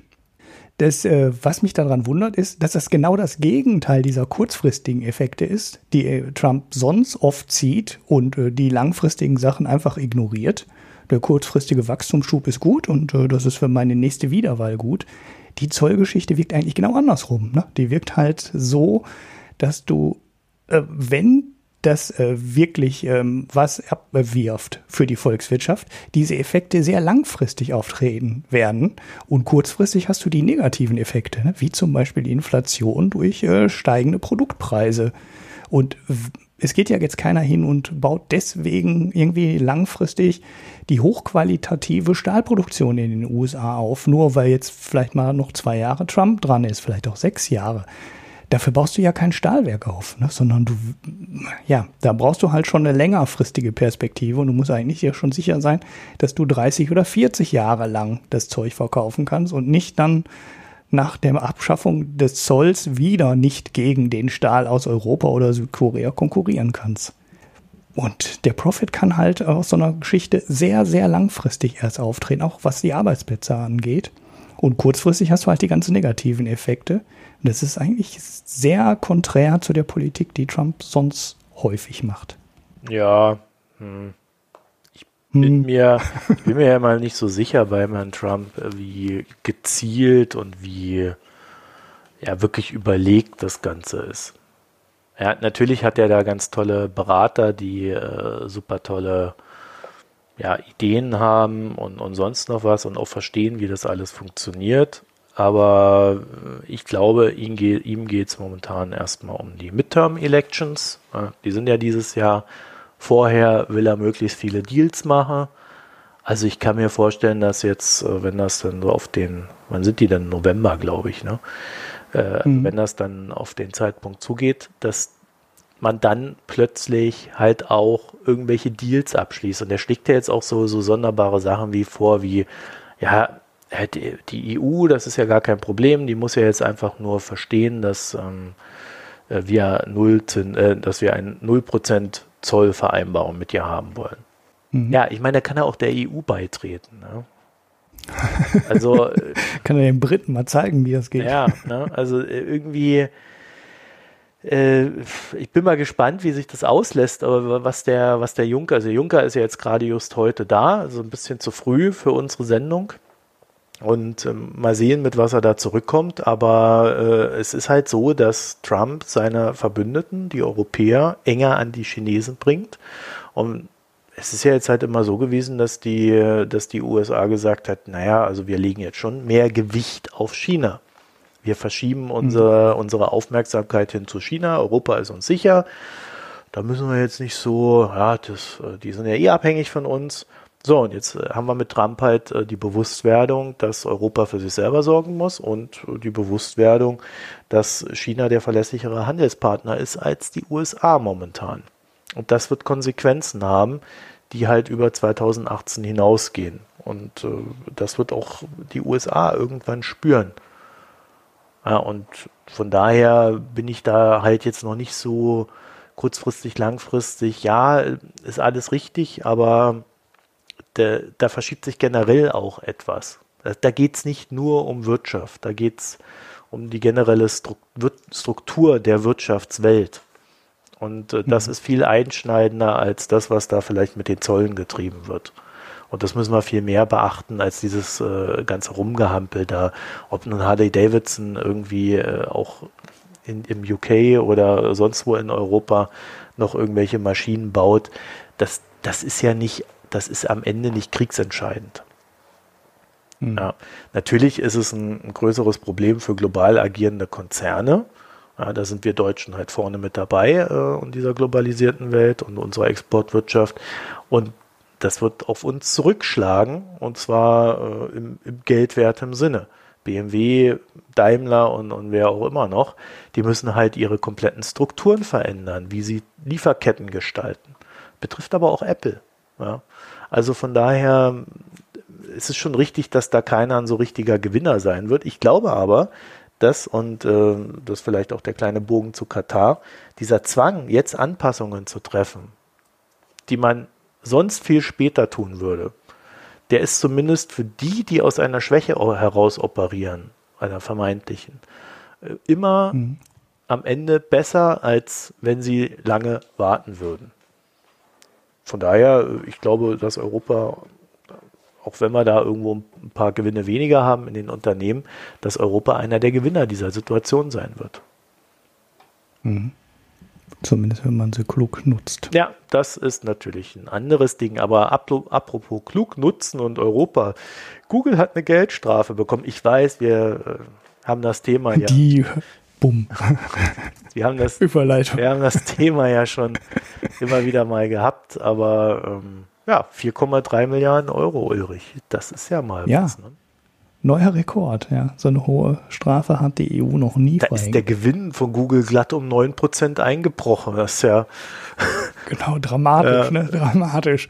Die Börse hat es auch überhaupt gar nicht interessiert, äh, bei der, als die Geschäftszahlen bekannt gegeben haben. Weil alles äh, unter der Oberfläche, also sagen wir mal, wenn man den Einmaleffekt rausrechnet, weiterhin sehr, sehr positiv war. Das war alles so über, durch die Bank weg eigentlich plus von 25 Prozent, Marge stabil. Das heißt, Gewinn und Umsatz steigen ungefähr gleich. Keinerlei Schwäche zu erkennen, äh, waren echt wieder die gewohnt guten Zahlen von Google. Jetzt haben sie es mit einem Quartal dann quasi, ja, ich weiß gar nicht, ob sie es ganz bezahlt haben, aber es ist eine ziemlich einmalige Geschichte. Das tut Google eigentlich nicht wirklich weh, die Strafe. Ja, ich würde es ja noch ein bisschen anders sehen. So eine Strafe tut natürlich einem wohlgesitteten Konzern wie Google natürlich nicht so sehr weh. Ähm, wie viel haben sie jetzt Gewinn gemacht? 3,2 Milliarden. Das, mhm. Ja, ich meine, da ist, siehst du ja, dass die Strafe jetzt nicht so das große Ding ist. Aber so ein Konzern wie Google und so eine Aktienbewertung wie die von Alphabet ist es ja an der, an der Börse. Google ist ja nur eine Tochter von Alphabet ähm, es lebt natürlich auch davon, dass es ein Monopol hat und dieses Monopol sehr gut für sich zu, wissen, äh, zu nutzen weiß. daher kommen die Gewinne. Mhm. Mhm. Und äh, der langfristige Effekt wird dann halt sein, weißt du mal, ich, ich, ich schmeiß mal zwei Zahlen in den Raum, die nicht real sind, aber nur um es zu veranschaulichen. Der Effekt ist, Google wird dann statt 15 Milliarden gewinnen im Jahr, werden sie halt nur 10 haben. Hm. Aber das werden wir nie nachrechnen können, wie viel es wirklich ist, dieser Premium. Ja, ja, ja, wir, wir wissen es halt auch nicht. Ne? Also es ist halt sehr viel Konjunktiv in der ganzen Überlegung drin weil man ja nie weiß, was wäre passiert. Ich fand, ähm, ich habe das Thema nur ähm, deswegen hier reingeworfen, weil ich ein paar, also erstens gab es wieder sehr schlechte Kommentare dazu, wie es ja oft so ist. Man hat immer das Gefühl, manchmal schreiben Journalisten oder manchmal gibt es so äh, Medien, die echt keine Wirtschaftsjournalisten mehr haben, wo einfach irgendjemand einen Kommentar schreiben kann, weil ich frage, äh, hat, hat er sich überhaupt mal die Begründung der EU durchgelesen? Naja, ähm, da gab es halt ein paar sehr komische Darstellungen, fand ich. Also zum Beispiel wurde oft der Vergleich mit Apple gezogen und nicht wirklich gut erklärt. Aber Apple ist halt eine ganz andere Geschichte, weil Apple keine marktbeherrschende Stellung hat. Das heißt, an der Stelle kannst du mit den Mitteln, mit denen die EU gegen Google vorgegangen ist, hast du einfach gar keinen Ansatzpunkt. Das ist das Erste. Ne? Google hat halt 80 Prozent Marktanteil, Apple hat irgendwie so 16, 17 und dann kommt noch so ein bisschen Sprutz dazu. Äh, so nicht bekehrbare BlackBerry-Leute oder so die dann die, die restlichen ähm, Handys haben, aber das ist, äh, Google ist halt der mit Abstand größte Player, es ist halt eher so ein 80-20-Markt, ne? Google hat 80 Prozent, Apple hat 20 Prozent und dann gibt es eigentlich nichts Relevantes mehr. Und der zweite Grund, warum Apple nicht angegangen werden kann, ist die Tatsache, dass Apple keine Lizenzen vergibt, weil das war im Endeffekt der Punkt, an dem die EU angesetzt hat. Wenn Google jetzt einfach nur so Android hinwerfen würde und sagen, hier ist ein Betriebssystem, nutzt das, hätte die EU auch nichts machen können oder wahrscheinlich nichts gemacht, würde ich mal vermuten. Obwohl sie durchaus gesagt haben, durch die kostenlose äh, Android-Nutzung wäre der Markt zerstört worden. Also quasi alle anderen Konkurrenten hätten keine Chance mehr gegeben äh, gehabt, weil Google das Betriebssystem verschenkt hat für die Smartphones. Aber das wäre dann kein fairer Wettbewerb gewesen mit allen anderen, weil sie hätten es halt nicht verschenken können. Das finde ich ist ehrlich gesagt ein relativ schwaches Argument, was eigentlich nur in Kombination mit der Lizenzvergabe ja wirken kann, weil da hat Google halt die Sachen gemacht, wo ich nachvollziehen kann, warum die EU Google bestraft hat. Und äh, zwar waren das so Details. Also erstmal das, was Google verlangt hat. Ne? Google hat ja verlangt, dass du das nur Android-Telefon nennen kannst, wenn du die Lizenzbedingungen von Google einhältst. Und in den Lizenzbedingungen steht drin, wenn du einen Play Store, wenn du den Play Store installierst von Google, also der Store, über den du die ähm, Apps nachinstallieren kannst, nur wenn der, ins, wenn du den installieren willst, dann darfst du das Ding Android nennen und wenn du den installieren willst, den App Store, dann musst du die ganzen anderen Apps von Google auch installieren. Ne, das heißt, äh, Google Maps, äh, was hängt da noch alles dran? Also Google Mail hängt da dran, der Chrome-Browser, sehr wichtig, hängt da dran, der natürlich gegen Google, gegen die Google-Suchmaschine dann sucht, genauso wie Maps natürlich gegen Google Maps sucht und so. Und das ist halt alles mit Google verknüpft. Und du darfst halt nicht hingehen und sagen, ich installiere auf meinem Telefon jetzt den Google Play Store, aber die anderen Apps nicht. Du musst das gesamte Paket installieren. Genauso darfst du nicht hingehen und sagen, ähm, ich nehme einfach das Android und lass den Google App Store einfach weg, den ganzen Kram. Und mach da mein eigenes Dingen raus. So, das hat ähm, Amazon versucht mit dem äh, Fire Tablet und die sind ja hingegangen und haben dem, ja, Fire OS hieß es ja dann, und haben den ganzen Kram geforkt quasi und gesagt, wir machen unseren eigenen App Store und äh, wir installieren die ganzen Google-Sachen nicht. Das geht, jetzt, äh, weil ich gerade gesagt habe, das geht nicht, jetzt fragt ihr euch natürlich, warum kann Amazon das denn machen? Ja, Amazon kann das machen, weil Amazon nur FireOS verkauft. Und das war eine der fiesen Sachen in den Google-Lizenzbedingungen. Du durftest halt nicht hingehen, Geräte verkaufen mit einem geforkten Android, also FireOS im Fall von Amazon, und gleichzeitig noch Geräte verkaufen, die das normale Android von Google drauf haben. Das heißt, Samsung oder LG hätte nie hingehen dürfen und sagen, wir machen äh, ein eigenes Android und wir verkaufen noch das Original Android von Google. Und das ist genau einer der Sachen, die ich nachvollziehen kann, warum die EU da ein stark wettbewerbshinderndes Verhalten von Google sieht. Weil sie es halt verboten haben, dass jemand im Mischbetrieb Android-Telefone verkauft und von Android abgeleitete Geräte verkauft. Weil mit dem Verkauf von abgeleiteten Geräten hast du die Lizenz für das offizielle Android verloren. Und das waren immer so Sachen, die die EU sehr, sehr kritisch sieht.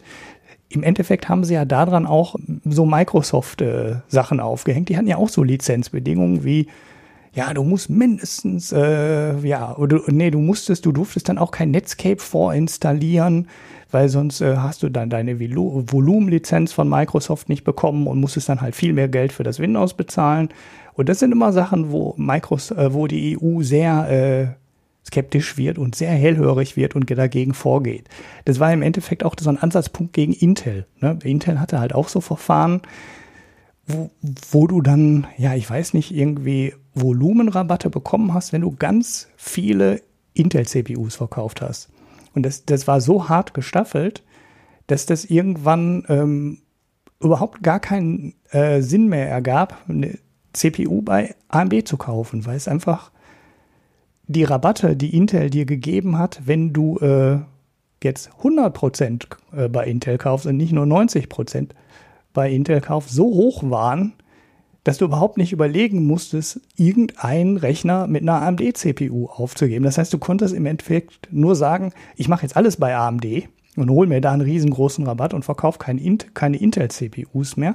Aber wenn du angefangen hast, ein paar Rechner mit AMD zu verkaufen, konntest du es halt nicht machen, weil du dann so viel mehr für die Intel-CPUs äh, ausgeben musstest, dass du die Ersparnis für die AMD-CPUs nie mehr reinbekommen hast. So, und das hat dann halt dazu geführt, dass äh, sehr, sehr viele große Hersteller, ne, Dell war das damals, ich glaube HP gehörte auch dazu, nur noch bei Intel eingekauft haben. Und deshalb, äh, ja, das, das sind halt genau die Systeme, wo die EU gegen angeht. Und genau das war jetzt auch so eine Lizenzbedingung, die ähm, Google eingebaut hat, die die EU halt, äh, ja, da wahrscheinlich am Ende dazu gebracht hat, diese Strafe zu verhängen. Dieses, äh, du musst alles bei Google nehmen und du musst alles von Google ähm, installieren. Alle deine Geräte mit Google und alles von Google. Und das hat die EU so nicht akzeptiert. Und naja. Google hat versucht, ein paar Argumente dagegen zu bringen, hat gesagt, ja, ein Android muss ja immer aussehen wie ein Android und da müssen immer die Apps drin sein und sonst können wir das Betriebssystem nicht weiterentwickeln. Sie haben damit argumentiert, ja, ohne uns gäbe es Android nicht, wir haben das alles entwickelt und wir müssen ja irgendwie auch Geld damit verdienen und das machen wir über unsere Suchmaschine. Hat die EU nicht interessiert. Und äh, ja, ähm, mal schauen. Google geht jetzt dagegen vor Ne, die legen natürlich wieder, äh, die legen natürlich ähm, Einspruch ein ja, gegen die Entscheidung. Ne, das wird alles nochmal neu verhandelt. Ich kann mir auch vorstellen, dass die EU dann ein bisschen was fallen lässt. Dann wird Google wahrscheinlich ja irgendwie die Lizenzbedingungen ändern. F möglicherweise führt das dann zu so einer Geschichte wie äh, bei Microsoft und dem Windows, wo du dann bei der Installation so eine Auswahl bekommst, wo du dich entscheiden musst, äh, möchte ich den jetzt in Firefox haben oder einen Internet Explorer oder ein Edge oder ein Chrome. Dass du quasi bei der Einrichtung des Telefons dir auch eine alternative Suchmaschine und eine alternative ähm, Map-Applikation und einen alternativen Browser installieren kannst und daraufhin die Strafe dann irgendwie wieder reduziert wird. Hm, schwierig, äh, schwierig zu sehen, äh, zu sagen, wie es ausgeht, ob die Strafe dann am Ende so hoch bleibt. Aber bisher war die EU immer relativ streng und ja, die Microsoft hat damals die Milliardenstrafe, also es waren ja, glaube ich, eine knappe Milliarde damals bei Microsoft, auch zahlen müssen und die Änderungen machen müssen. Bin gespannt, ob das bei Google jetzt wirklich auch bei den 4,3 Milliarden bleibt, weil es wäre halt die höchste Strafe gegen ein Einzelunternehmen. Oder es ist, glaube ich, sogar die höchste Strafe ähm, aller Zeit. Dieses komische LKW-Kartell ist, was ist jetzt auf Platz 1 der höchsten Strafen, aber das betraf ja dann mehrere Firmen. Und selbst die sind dann auf Platz 2 gerutscht. Und auf Platz 3 ist dann wieder Google. Ja, ja also genau, da hatten wir ja. für diese Shopping-Geschichte damals. Äh, ja. Die Bevorzugung der eigenen äh, Preise. Google ist da schon sehr vehement dabei, seine Interessen zu schützen, sagen wir es mal so. Ne? Ist äh, natürlich bemerkenswert für einen Konzern, der mal mit dem Anspruch äh, gestartet ist, don't be evil. Also hm. da ist ja nicht viel von geblieben. Ja. Nee, also sie haben definitiv, also am Anfang waren die Lizenzbedingungen, glaube ich, auch nicht so hart. Ne? Das ist immer so ein bisschen angezogen worden, immer strenger. Diese äh, Vorgeschichte von Amazon, die hat man hier in Europa, glaube ich, vielleicht mitbekommen. Aber in China war das eine richtig große Nummer. Also in China gab es äh, komplett geforkte Android-Versionen. Ich weiß nicht mehr, wer das war. Das habe ich jetzt nicht mehr nachgeschaut. War das Baidu? Ich bin mir nicht mehr ganz sicher. Die haben auf jeden Fall komplett geforkte Telefone auf den Markt gebracht in China. Und da war zwischenzeitlich, äh, ja, laut Berichten, ich weiß, ich habe ja auch keine direkten Quellen in China, der Marktanteil der geforkten Android-Version bei 30, 40 Prozent. Das heißt, das war spürbar Geschäft, was Google weggebrochen ist, weil da viele äh, chinesische Smartphone-Hersteller hingegangen sind und einfach das Android geforkt haben und eben einen anderen App Store installiert haben und dann für den chinesischen Markt so eine quasi eigene Version von Android verkauft haben, die dann auch gegen ihre eigene Suchmaschine, ihren eigenen Chat und so weiter ähm, ging. Das heißt, Google hat sehr viel Arbeit gemacht, aber äh, ja, die haben sich dann einfach draufgesetzt und sind dann als Freeloader auf der Geschichte mitgefahren. Äh, aber das hat Google dann halt relativ schnell wieder eingeschränkt, indem sie den äh, Smartphone-Herstellern gesagt haben, wenn du in China die Version verkaufst, dann kriegst du keine Lizenz mehr fürs Ausland. Boom. So, und das war ja genau die Lizenzbedingung, die ich gerade mal ein bisschen detaillierter erklärt hat. Das war der Ansatzpunkt, auf der die EU dann die Strafe quasi aufgesetzt hat. Aber Google hatte einen Grund dafür, warum die das gemacht haben. Ne, die waren jetzt nicht so, hey, wir sind jetzt mal freiwillig evil, weil Motorola ist böse oder doof, sondern, oder Amazon ist doof, sondern das war halt wirklich Markt in China, der den in doch relativ großen Stücken weggebrochen ist, wo die halt ihr Android nicht mehr verkaufen konnten. Ich weiß auch ehrlich gesagt nie, was ich nie verstanden habe, es gibt ja sowieso Teile von ähm, Android in China nicht. Jetzt habe ich das im Detail nie so richtig äh, durchschaut, was denn jetzt da eine geforkte Version ist und was da nicht ist. Also Google macht ja nicht alles in China. Die bieten ja auch teilweise Dienste nicht an. Deshalb kann ich dazu im Detail jetzt nicht auseinanderdröseln. Aber Google hat auf jeden Fall durch den chinesischen Markt gesehen, dass da eine reale Gefahr ist, dass so geforkte Android-Versionen kommen und Google dann den Entwicklungsaufwand hat, aber nichts mehr damit verdient, weil dann halt äh, zum Beispiel Microsoft, da gab es die Überlegung auch mal, ne? Micro, bei, als sie damals Nokia gekauft haben, gab es immer die Überlegung, oder die Spekulation, es war keine Überlegung, die Spekulation, dass die äh, Windows Mobile einstellen, weil es ja keinen Marktanteil hatte und keine Apps hatte und einfach ein Android forken und dann zum Beispiel ähm, die äh, eigene Suchmaschine draufpacken, also die Microsoft Suchmaschine Bing draufpacken und äh, dann die, den Kartendienst von Nokia. Das hier hätten die nehmen können und Outlook haben sie ja sowieso und dann hätte Microsoft hingehen können und hätte ein eigenes Android geforkt auf den Markt gebracht. Das hätte Google dann vielleicht sogar wehgetan. Und irgendwann hat, äh, haben die dann halt die Lizenzbedingungen so stark verschärft, ja, dass äh, das keiner mehr realistisch machen konnte. Und ja, gut, jetzt haben sie halt die Strafe dafür. Kassiert. Ja, also ich bin da recht schmerzlos, was das betrifft und finde das gut. ja, die Strafe, ja. Das ist, äh, Markt braucht halt Regulierung und äh, Google hat sich in den letzten Jahren an zu vielen Stellen zu viel bedient. Ja, und äh, jetzt mhm. kann man natürlich immer sagen, ja, schadet uns ja nichts. Ja, schadet uns schon, weil Google mag zwar kostenlos sein mit seinen Produkten, aber im Kern fehlt dann halt auch die Konkurrenz. Und ich habe jetzt letztens mal so ein, so ein so schreckliches Google Drive installiert, weil es mal musste. Das ist ja fürchterlich. Ja, also äh, was die da so an Software bauen, das ist ja Halleluja. Ja, also das ist nicht sehr ja. kundenfreundlich. Ja, also dazu muss man, also da merkt man richtig, wie bequem die auch sind, äh, was, was so verschiedene Sachen betrifft, oder äh, nicht unbedingt immer nur bequem, sondern wie sie halt ihre User dann auch schon in so eine Ecke treiben und ähm, Da siehst du so diese ganzen Cloud-Services, das geht alles so ein bisschen Richtung, ja, komm, du willst die Sachen doch gar nicht auf deinem PC speichern, ist doch alles viel zu kompliziert. Du willst, das, dass wir das in der Cloud haben und du dann nur noch das holst, was du, was du haben willst und so weiter. Und alles andere, was du dann irgendwie selber machen willst, ist irgendwie immer zu kompliziert. Und äh, hm. dazu braucht es halt Konkurrenz, damit wir dann als Kunden, auch wenn die Produkte kostenlos sind, uns halt auch einfach anders entscheiden können. Und wir zahlen schon einen hohen Preis ja, mit unseren Daten. Das ist nicht der billigste mhm. Preis, den wir damit bezahlen. Mhm. Ja, und es ist ja auch gar nicht alles ganz umsonst, ne? wenn du Google Drive richtig dann nutzt. Zahlst du Geld. Daten, also es, dann zahlst du halt auch irgendwann mal. Ja, 15 Geld. Gigabyte, ja. glaube ich, in dem Fall. Ja, ist gar nicht mal so viel, 15 Gigabyte. In Zeiten von Mega-Fotos. Ja. Wenn du ein Foto machst, dann hast du ja schon 40 Megabyte weg. War ja auch mal anders. Ja.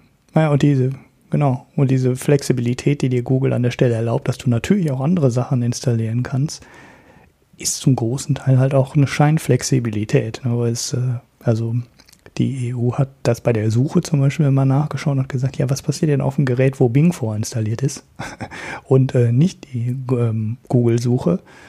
25% geht dann gegen die Google-Suche und alle anderen benutzen das, was voreingestellt ist. Das ist, äh, dass du nachinstallieren kannst, dass du andere Browser installieren kannst, dass du andere Suchmaschinen installieren kannst, ist eine relativ theoretische Option, die in der Praxis aber sehr, sehr wenig äh, genutzt wird die Leute bleiben bei dem, was vorinstalliert ist. Gut, das war's zu Google oder hast du noch irgendwelche? Ach nee, das ist ja so ein, so ein Thema auch, wo man sich, glaube ich, recht schnell einig ist. Äh, große Konzerne, die böse sind und den Markt missbrauchen und damit auch ihre Kunden schänden, die gehören bestraft. so mal ganz mhm. knallhart mhm. formuliert. Weißt du, ich bin ja mehr so ein Marktradikaler, spätestens wenn es um die Milch geht, aber bei Google kenne ich keine Gnade. Ja, ja, das ist ja eben auch kein Markt mehr. Ja, genau. Muss ja, an Markt. der Stelle soll der Markt ja wieder ja. hergestellt werden. Ne? Und äh, ich muss, muss sogar sagen, just vor, just letzte Woche bin ich auch wieder von Chrome auf Firefox umgestiegen. Ja, einfach weil mich einige Sachen in Chrome nerven. Und das geht dann halt auch nur, weil die Konkurrenz da ist. Selbst Microsoft mhm. hat einen guten Browser mittlerweile, weil sie Konkurrenz haben. Also der ist echt gut, der Browser, den die mittlerweile haben. Er hat noch so ein paar, paar Sachen, ja. wo ich einfach sage, das gefällt mir nicht für meine persönliche Anwendung, aber es ist im Kern ein guter Browser. Und das ist halt alles möglich, weil die Konkurrenz einfach die Konzerne treibt. Man erinnere sich, als der mhm. Internet Explorer noch 90% Marktanteil hatte, da war das einfach scheiße, das Ding. Ja, ja genau. Und weil haben sie angefangen, Sachen einzubauen, die äh, ja, ja nicht mehr abgesprochen waren. Ne? Also es war so ein, ist ja so ein Prozess, wie man das weiterentwickelt. HTML und HTTP und so viele Webstandards weiterentwickelt. Und äh, irgendwann hatte Microsoft den Riesenanteil und dann haben die halt angefangen, selber irgendwelche Sachen zu entwickeln, die völlig unkompatibel mit den anderen waren. Und das war halt sehr fies, weil du dann irgendwann, ne, hattest du dann halt die Webseiten, die nur noch im Internet Explorer funktionierten und damit waren dann alle anderen draußen und dann hätten wir gar keinen Wettbewerb, hätten wir gar keinen Wettbewerb mehr gehabt. Und genau das gleiche ist ja jetzt bei dem Play Store und mit dem Android und so weiter. Wenn du da nicht hingehen kannst und selber auf Basis des Androids was eigenes entwickeln kannst, ohne dass du komplett die Lizenz, ohne dass du direkt die Lizenz verlierst, auf alle Android Telefone, ne, also die komplette Android-Lizenz verlierst, nur weil du da mal ein bisschen rumspielst und vielleicht für einen Markt eine spezielle Lösung entwickelst, kann in den Markt auch nie mehr Wettbewerb reinkommen, weil du hast ein geschlossenes Betriebssystem, das ist bei Apple, das kannst du nur kriegen, wenn du dir ein Apple-Gerät kaufst. Und in dem ganzen Rest des Marktes kann halt nichts passieren, wenn du irgendeine inkompatible Lösung dann liegen setzt. Auch wenn du viel Geld hast und auch wenn du viele Developer im Rücken hast und auch äh, wenn du ganz viel Ahnung hast und ganz viel richtig machst Du äh, kommst dagegen nicht mehr an. Die Apps werden für zwei Betriebssysteme entwickelt. Und das ist iOS und Android. Und wenn du mit dem Android nichts machen kannst, ohne dass Google da seine Finger drauf hat, wird in dem Markt nie mehr Wettbewerb reinkommen. Und ne, das hat die. Es wird jetzt sich wahrscheinlich gar nicht so wahnsinnig viel ändern, vermute ich mal, durch, den, durch das Urteil. Das könnte man ja auch noch mal überlegen. Ne? Was wird sich jetzt ändern daran, wenn Google das anders macht? Also ja gut, das warten wir einfach mal ab. Kommt dann und äh, ja. urteilen das dann. So, ich würde nämlich vorschlagen, wir kommen jetzt so langsam, wir haben ja genug über Google geredet, ist ja auch kostenlose Werbung hier. Ne? War das das positive Werbung? Ja, du weißt Google? doch, wie die Leute sind. Die hören den Namen Google, ach ja, und dann nächstes Mal rennen sie dann im Internet rum und sehen, ach Google, ja, habe ich doch was irgendwas gehört drüber. Toller, toller Laden. Wieder alles vergessen, was vorher war. Nein, äh, und zwar haben wir ja mittlerweile auch äh, drei Hörerinnenfragen vorliegen und ich dachte mir, wir beginnen mal die so peu à peu abzuarbeiten über die nächsten Folgen. Äh, wir schaffen sie, denke ich mal, nicht alle auf einmal, aber wir können ja mal mit der Anneliese anfangen, denn die hat uns gefragt, ob die ganzen Spin-offs, die es in letzter Zeit gab, Siemens Medizintechnik, Deutsche Bank mit DWS oder Dow DuPont in drei Teile aufgeteilt, Conti jetzt auch in drei Teile aufgeteilt, also hier der ehemalige Reifenhersteller und heute einer, ich glaube, einer der größten Automobilzulieferer, ne? Conti mittlerweile. Mhm. Ja, ob das irgendwas bringt, also jetzt nicht für die Anteilseigner, sondern für die Unternehmen an sich, für die Mitarbeiter, zum Beispiel für die Kunden. Ja, also ich hätte ich, da eine Meinung. Ja, ich, ich fange mal an. Du hast ne? die ganze Zeit gerade geredet. Will auch mal was sagen. Ja gut, dann fang, dann, dann fang du an. Genau, fang du an. Ich hätte dir nur eine Vorlage gegeben. Ja. Mach mal eine Nachlage. Nein, also ich glaube, Anneliese, ähm, das ist hauptsächlich sind das, ja, wie du es so schön schreibst, Börsenspielchen. Also hauptsächlich werden da Unternehmenswerte gehoben, die man in einem Konglomerat oder in einer Holding die an der Börse notiert ist, nicht heben kann. Ja, da gibt es dann immer so einen Holding-Abschlag von, was weiß ich, 10 bis 30 Prozent, also je nachdem, was da für ein Laden ist, ist das auch mal mehr oder mal weniger. Aber es gibt dann immer einen Abschlag und dann gibt es halt die Anteilseigner, selbst wenn es ein Familienunternehmen ist, äh, wie bei Conti, das gehört ja zu Scheffler.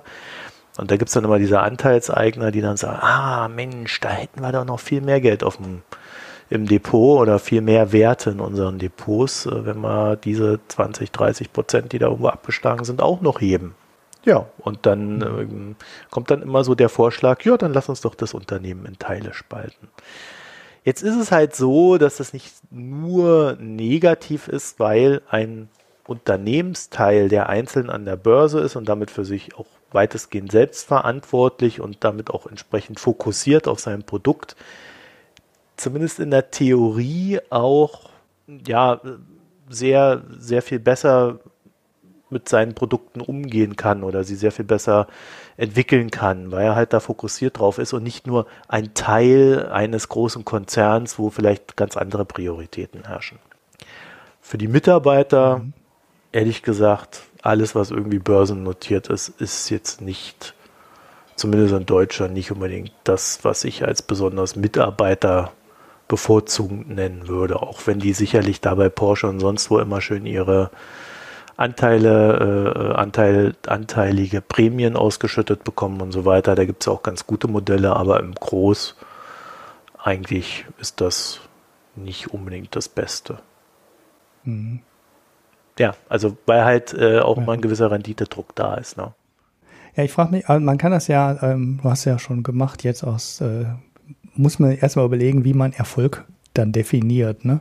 Wenn man das so machte, wie der Kapitalmarkt das macht und wie ja bei dem ganzen Shareholder-Value-Gedanken immer gemacht wird, wird ja dann auf Börsenkurse geguckt. Und dann wird halt geguckt, äh, ist die Summe der Teile, also zwei oder drei einzelne Firmen an der Börse, dann mehr wert als äh, vorher die einzelne Notierung.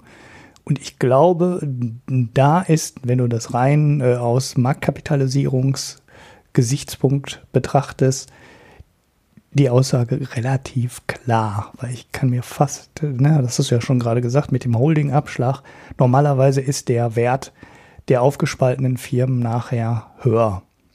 Und oft hast du noch einen Effekt, der das wahrscheinlich noch verstärkt.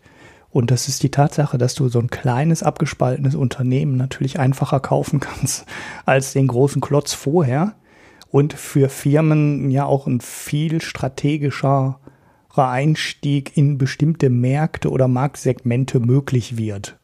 Ne, du musst halt nicht den ganzen Laden kaufen und dann zwei Drittel äh, wieder nachher verkaufen, sondern du kaufst halt genau den Teil, den du haben möchtest, mit dem du deine Firma und dein Angebot oder vielleicht auch deinen Markt, äh, dein, also deine regionale Spezialisierung ähm, verbessern kannst. Ne? Du bist ein US-Unternehmen, kaufst dir dann den europäischen Teil dazu.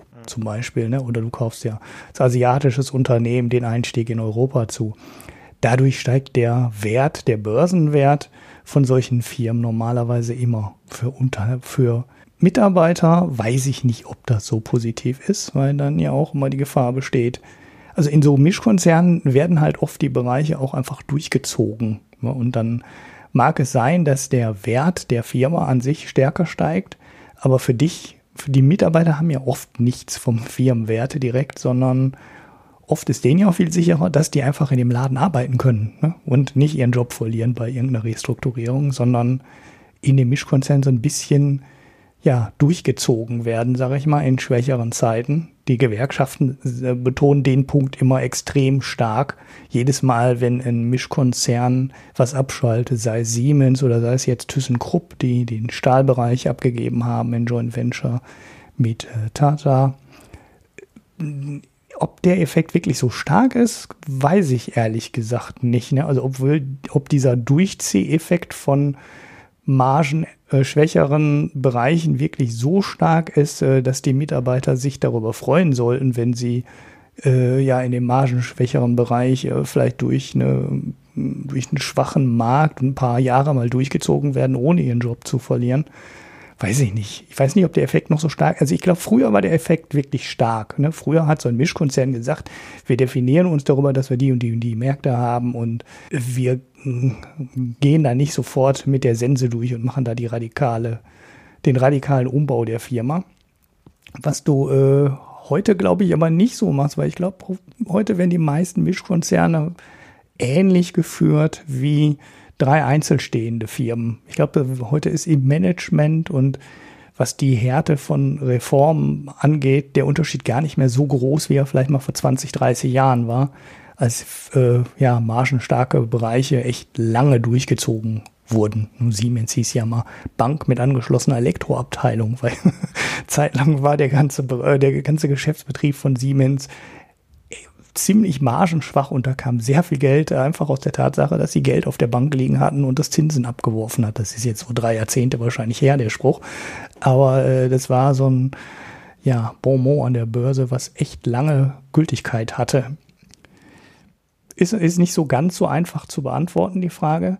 Äh, was ich gerade meinte, ich würde dir eine, äh, eine, eine Vorlage geben, was, äh, wenn, wenn man es andersrum betrachtet, ne? also bei Firmenübernahmen da gibt es sehr eindeutige Untersuchungen, dass die positiven Effekte, die man sich bei der Übernahme, also beim Merger oder Zusammenschluss von zwei Firmen ausrechnet, am Ende sehr häufig nicht so eintreffen. Also es gibt sogar, gibt sogar Untersuchungen, dass Merger oft negativ sind. Ne? Das heißt nicht nur, dass sie ähm, dass die Erwartung, die man hat, ne, hier Synergiekosten von eins, zwei oder weiß ich nicht wie viel Milliarden pro Jahr nicht eintreten, sondern teilweise lassen sich bei Mergern sogar negative Effekte feststellen. Das, beim Merger sagt man, wir können zwei Milliarden pro Jahr sparen und nachher also bei einer Unternehmenszusammenschließung. Ne? Ja, wir müssen ja hier auch ja. verständlich reden. Ja.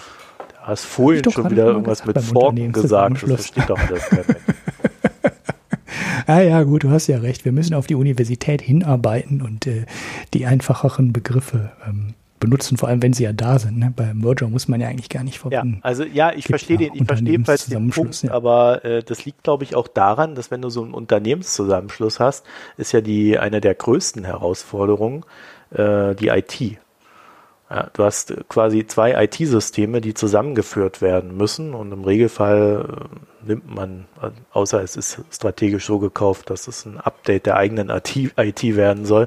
Und normalerweise nimmt man ja die bestehende IT und integriert dann dieses neue Unternehmen da rein.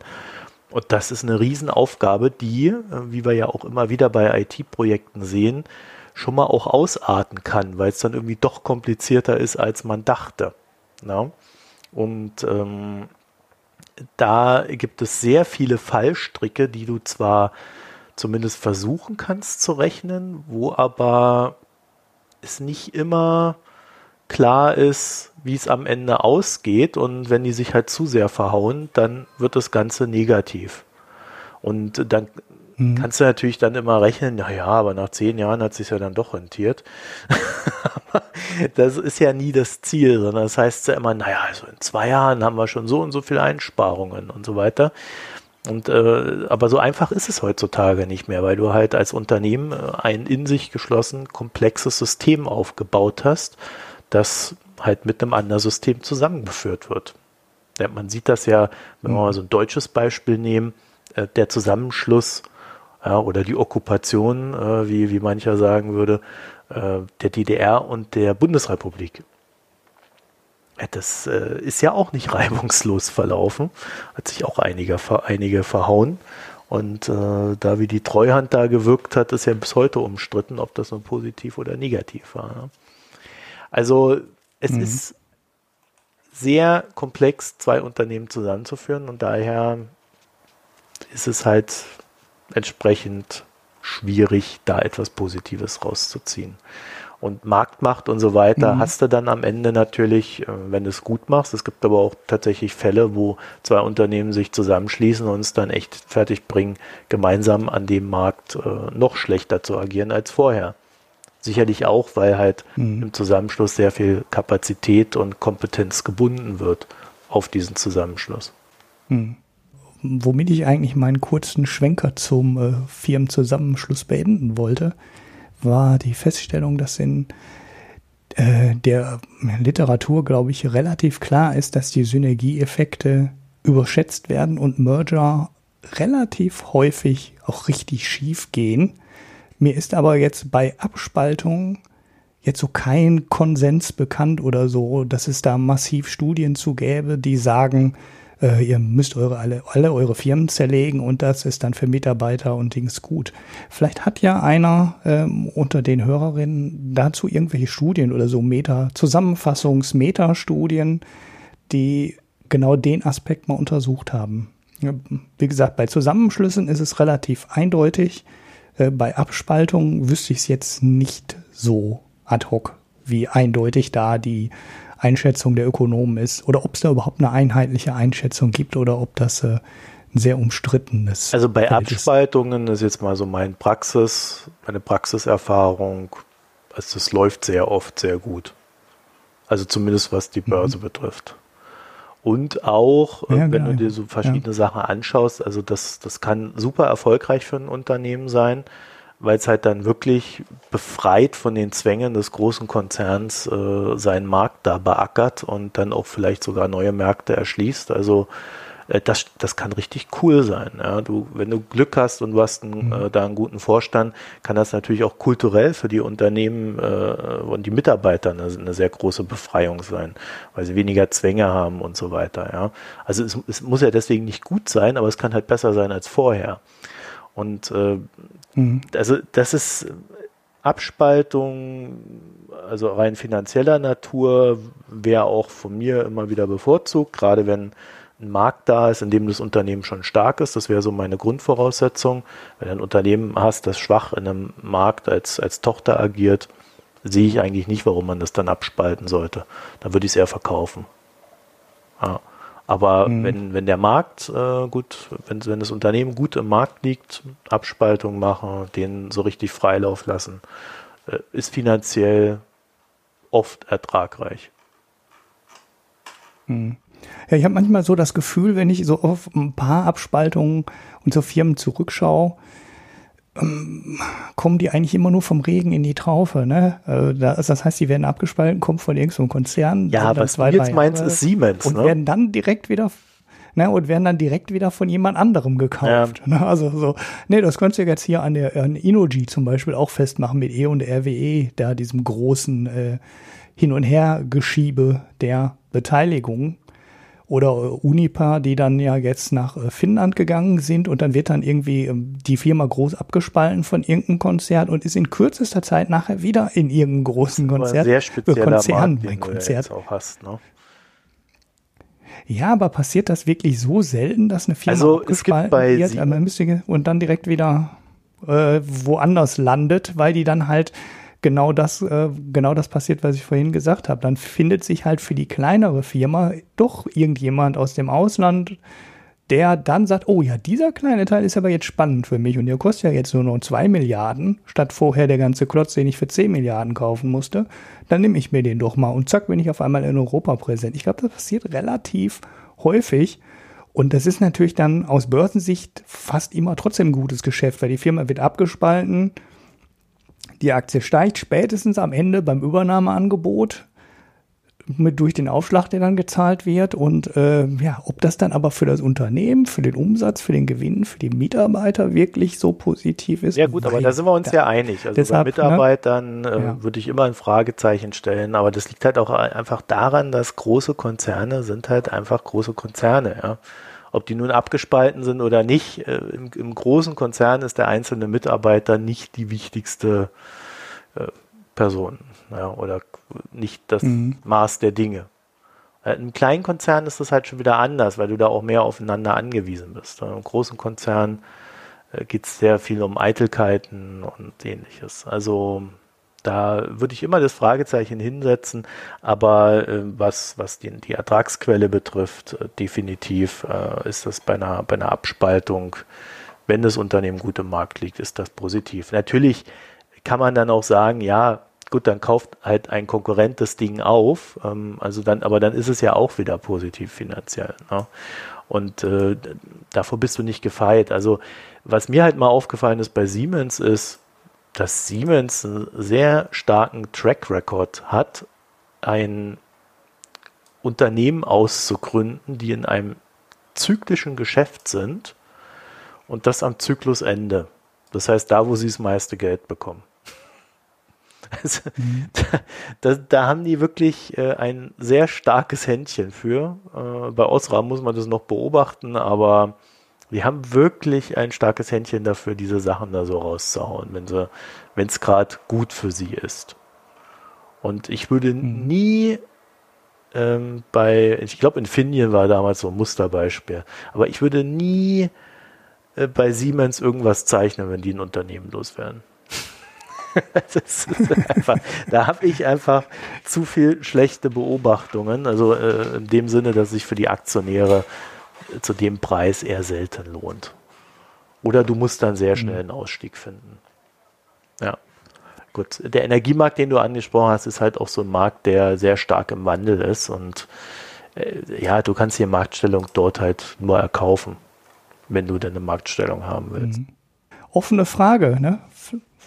Oh, ja. Genug. Äh, wir können Gesellschaftsteil ja. jetzt machen. Aber genau deshalb, wenn jemand dazu Studien hat, äh, so irgendwas Übersichtsmäßiges, äh, freuen wir uns über einen Kommentar. Vielleicht gibt es da ja auch mehr zu, der das mal versucht, ganzheitlich zu betrachten. Also nicht nur aus Kapitalmarkt- und Börsensicht, sondern so eine Gesamtbetrachtung, was die Firmenentwicklung angeht, die Mitarbeiterzahl angeht und so. Vielleicht ist es ja auch durch die Bank weg positiv eine Abspaltung, genauso wie die meisten Merger eigentlich durchweg negativ beurteilt werden. So, dann kommen wir jetzt mal in den Gesellschaftsteil hinein. Mhm. Ja, fang du doch mal an. Das ist bestimmt wieder ein Podcast. ja, natürlich ist was zu, äh, zu hören. Ähm äh, es ist ähm, eigentlich eine völlig doofe Idee. Eigentlich müsstest du anfangen, weil meiner ist eine super Überleitung zum zweiten Teil. Ach so. Fang du doch ja, mal doch, an. Doch, doch. Ich habe einen Pick. Äh, ich habe den nur nicht reingetragen. Und zwar gibt es beim Tagesspiegel ein Interview mit Naika Forutan. Und das würde ich jedem, auch wenn das echt länger ist, dieses Interview, würde ich jedem ans Herz legen zu lesen. Es geht äh, ja um eigentlich alle aktuellen Debatten. Es geht jetzt nicht explizit um dieses Ösel-Ding, sondern generell um Migration in Deutschland. Äh, ist ja Migrationsforscherin, die Dame. Und gut, zum Ende hin wird mir das so ein bisschen zu ja, radikal aber äh, im Kern hat sie sehr gute Beobachtungen, sehr gute Argumente, die ich ja, auch großteils teile. Und ich finde das äh, auch zum, zum Nachdenken über die aktuellen Themen auf alle Fälle sehr lesenswert. Ja, und weil, wir ja, äh, weil ich ja auf Twitter ab und zu mal so ganz komische Kommentare bekomme, wenn ich etwas als gut bezeichne, das bevormundet niemanden. Jeder kann auch andere Dinge gut finden. genau. Ja, mu muss man ja heute sagen. Ne? Das ist ganz schlimm geworden. Man darf ja heutzutage nichts mehr sagen, wenn man mal was Linkes verteilt.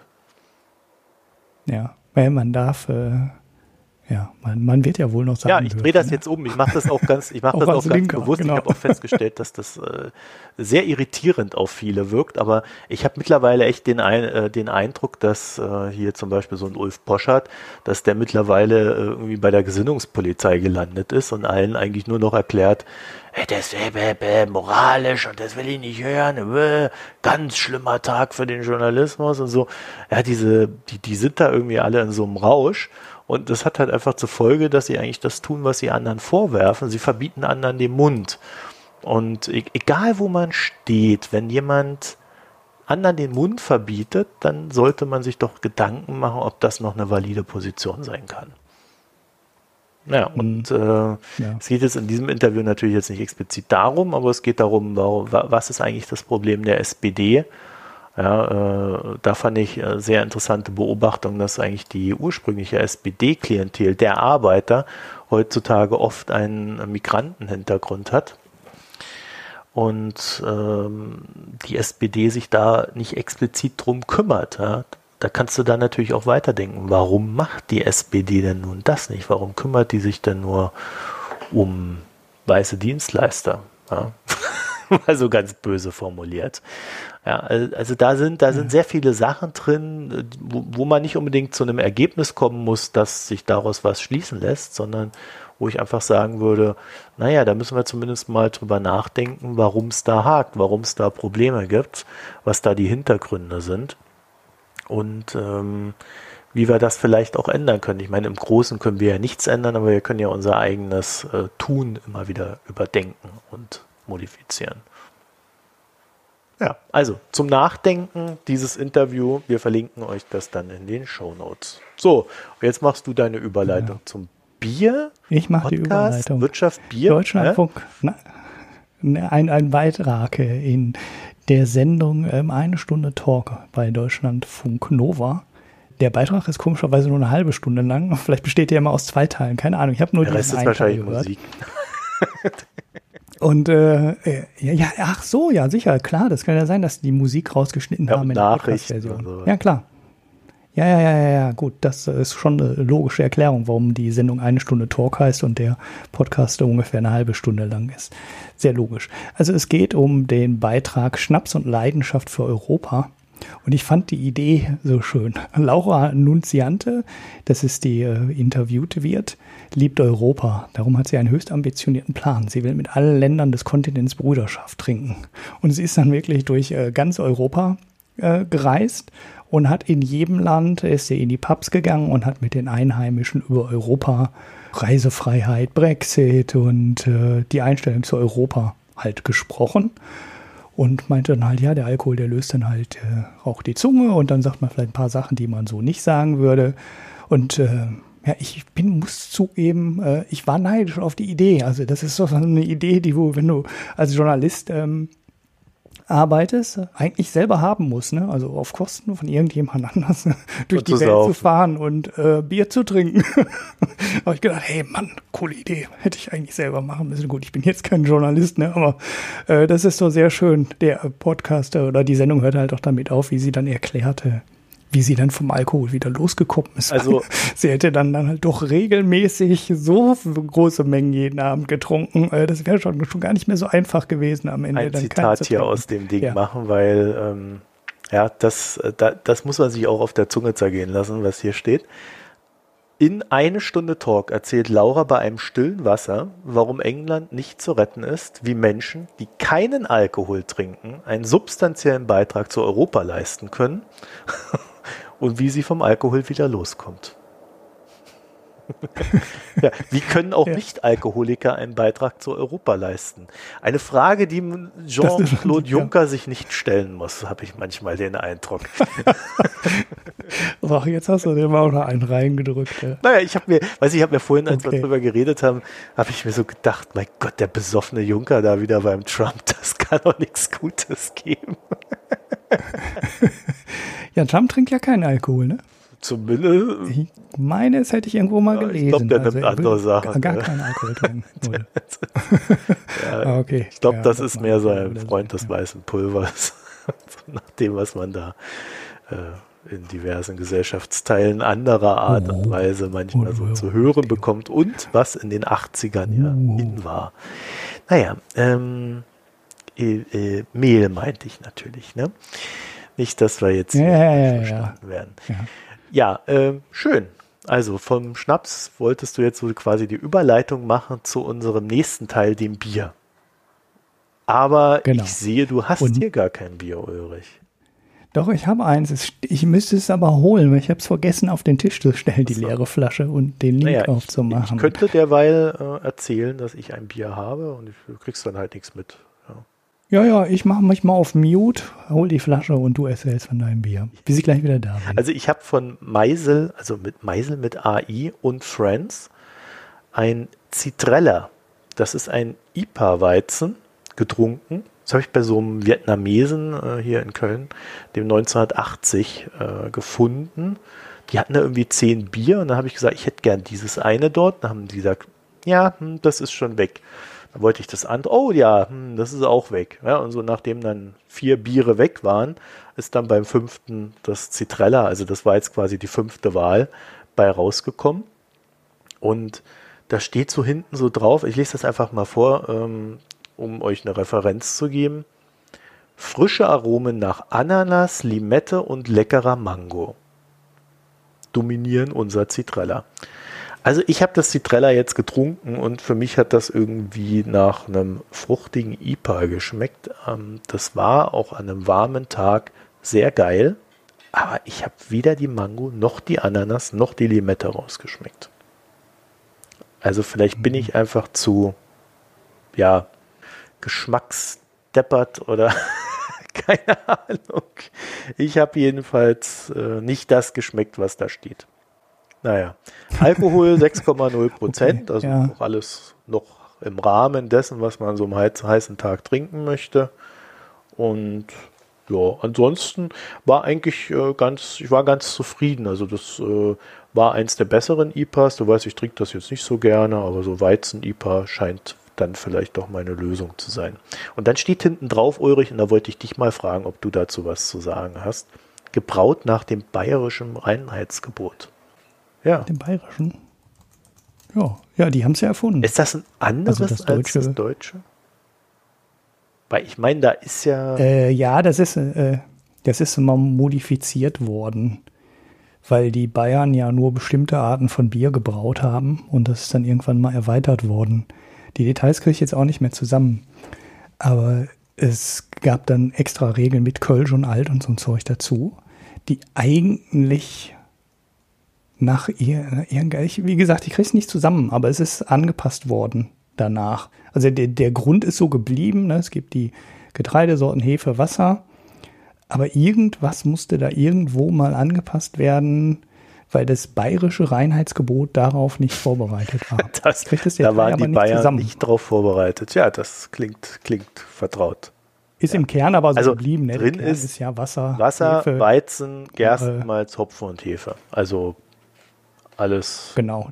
Ja, das hat sich ja auch, weil das ändert sich ja auch bei dem deutschen Bier nicht, aber da stand, äh, das ändert sich ja auch bei Kölsch oder Alt nicht. Das ist ja auch genau aus den gleichen Zutaten gebraut.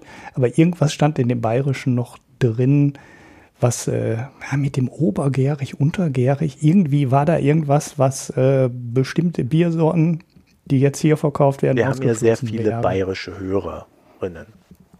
Und ich bin Hm. mir recht sicher, einer von denen ist jetzt schon völlig empört. Was labert die da Scheiß ja, über unser tolles Bier? und wird uns demnächst eine Aufklärung schicken. Ja. Mhm. So, jetzt zu dir. Was hast du denn da? Genau, ich habe ein Bier, was ich letztes Jahr in der Bretagne gekauft habe und was ausnahmsweise auch nicht zu alt ist. Es ist noch haltbar bis äh, März 2019. Also es ist noch Übrigens, gut. Entschuldigung, Ulrich, Ähm, Zitrilla heißt das, ja. nicht Zitrilla. Ich habe ja Zitrilla gesagt, glaube ich. Ja. Zitrilla. Ja, Okay. ich verlinke das. Gibt dir das. Ja. Okay, So, ja sorry, jetzt. Vielleicht machen wir auch noch ein Jetzt schönes du. Foto.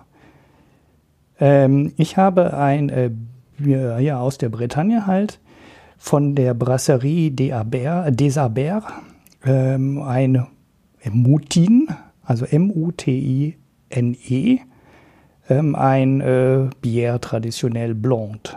So, das ist äh, ja ein helles Bier, 5% Alkohol und das ist äh, gut gewesen.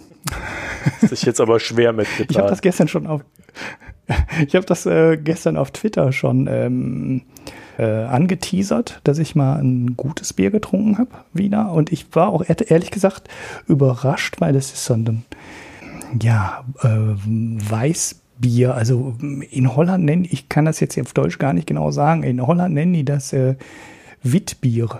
Und das ist so ein Bier, wo die Koriander normalerweise mit reintun, was eigentlich nicht mein Ding ist. Ne? Also das kann ich eigentlich nicht äh, eigentlich finde ich das relativ äh, fies.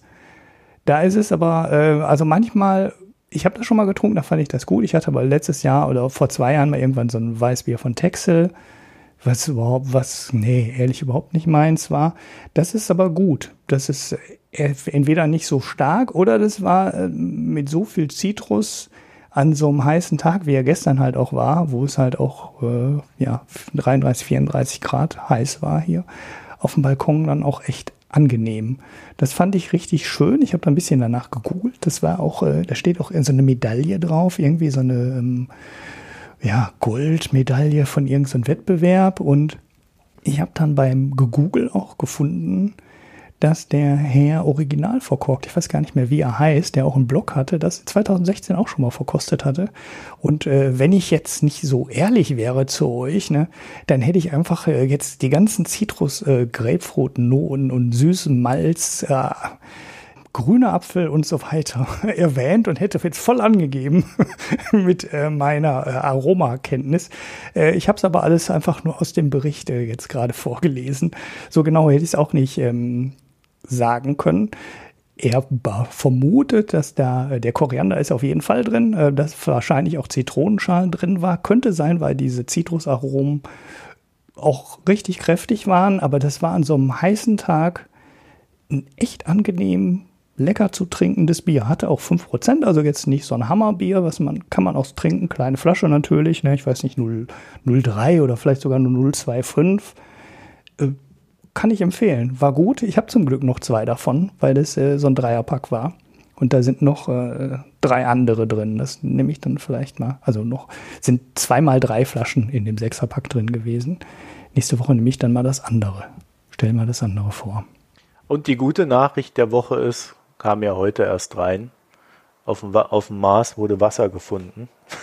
also wer, wer irgendwelche mhm. Ängste hatte, dass er jetzt verdurstet, weil hier auf der Erde alles im Bach runtergeht. Naja, vielleicht klappt es ja noch mit Elon Musk seiner Mars-Mission.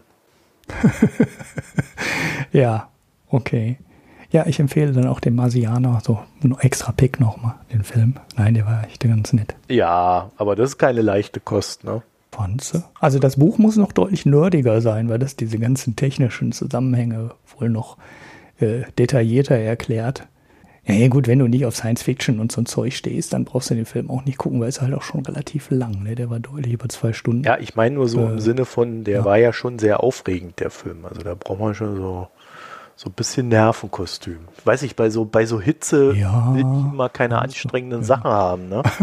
Ich habe letztens, letztens irgendwie okay. mal versucht, wieder meine Playstation hier anzuschmeißen und ähm, hier ähm, God of War, die, das neue Ding da für die PS4 zu spielen das war ja so anstrengend. Ja. Ich war schon irgendwie nach, nach zehn Minuten war ich schon voll gestresst und durchgeschwitzt und hab's dann wieder sein gelassen. Das, ja, macht bei dem Wetter alles keinen Spaß, was anstrengt. Ja. Hm.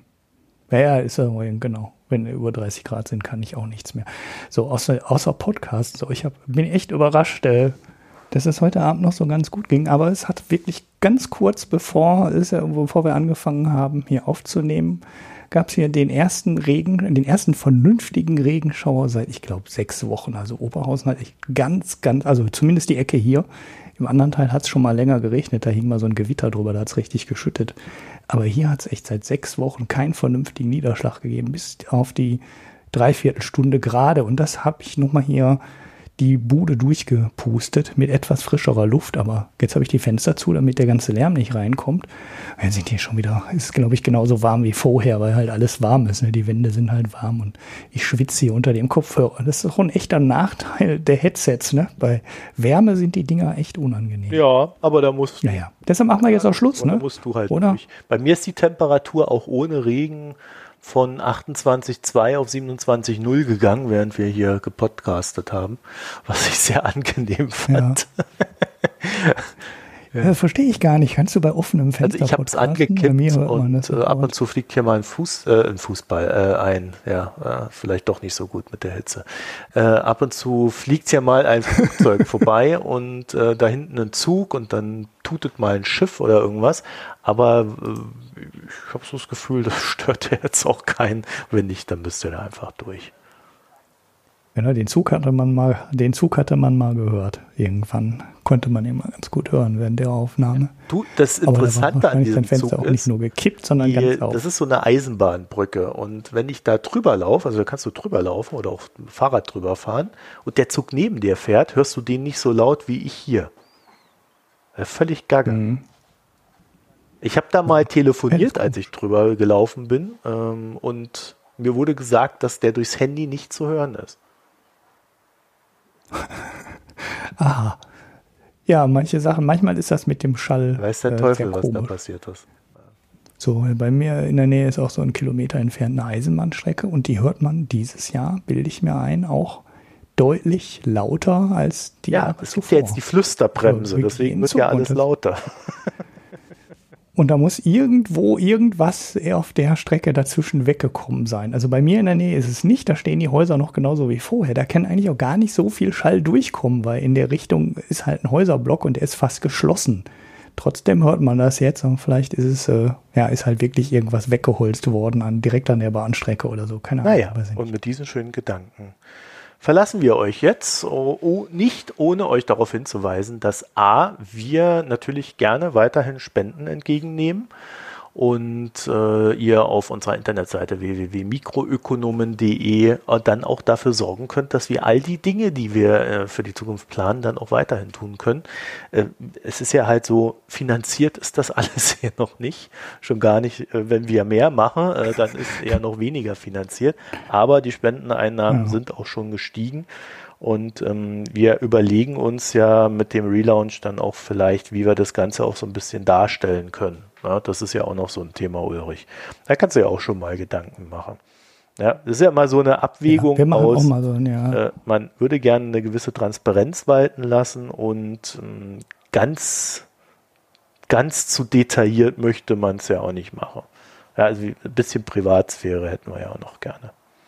So, und da sind wir noch mhm. überlegen, wie wir das machen. Christian hat da auch ein paar äh, Ideen gehabt. Er vertritt da auch eher so die mehr lieber mehr als weniger Schiene. Und äh, ja, mal sehen, wie wir uns dann darauf einigen und wie wir das alles dann schaffen darzustellen. Ja, so, ansonsten gerne mal wieder ein paar Kommentare, ein paar mehr Kommentare, aber ihr seid ja alle im Urlaub und bei dem Wetter, wer will es euch nass? Wer will es euch vorwerfen? Ne? Ja. ja. Und ja, ja, hören geht noch so ja, und passiv. Aber Kommentar schreiben ist schon zu anstrengend. Ich habe ja natürlich noch den Hinweis, es gab ja noch eine, eine Foreign Times, ne? eine neue Folge über den Brexit. Ja, pick die mal. Die Der ist jetzt vorbei. Musst du dann nächste Woche picken. Du pickst ja mal die Podcasts. Ja, genau. Wir, wir sprechen, genau. Wir, ich, ich, ich picke dann deinen Podcast. Wirkt auch überhaupt nicht ab. Ist es ja auch nicht. Wir machen das ja hier transparent. Nein. Ulrich. Ja, du hast es ja Weder du tust das oder es gibt Ärger. Ja, ja, ja, ne, ich habe nur so viel Podcasts in der Queue. Also hört ein Pick, Doppelpick diese Woche, der, die Brexit-Version mit Alexander Clarkson.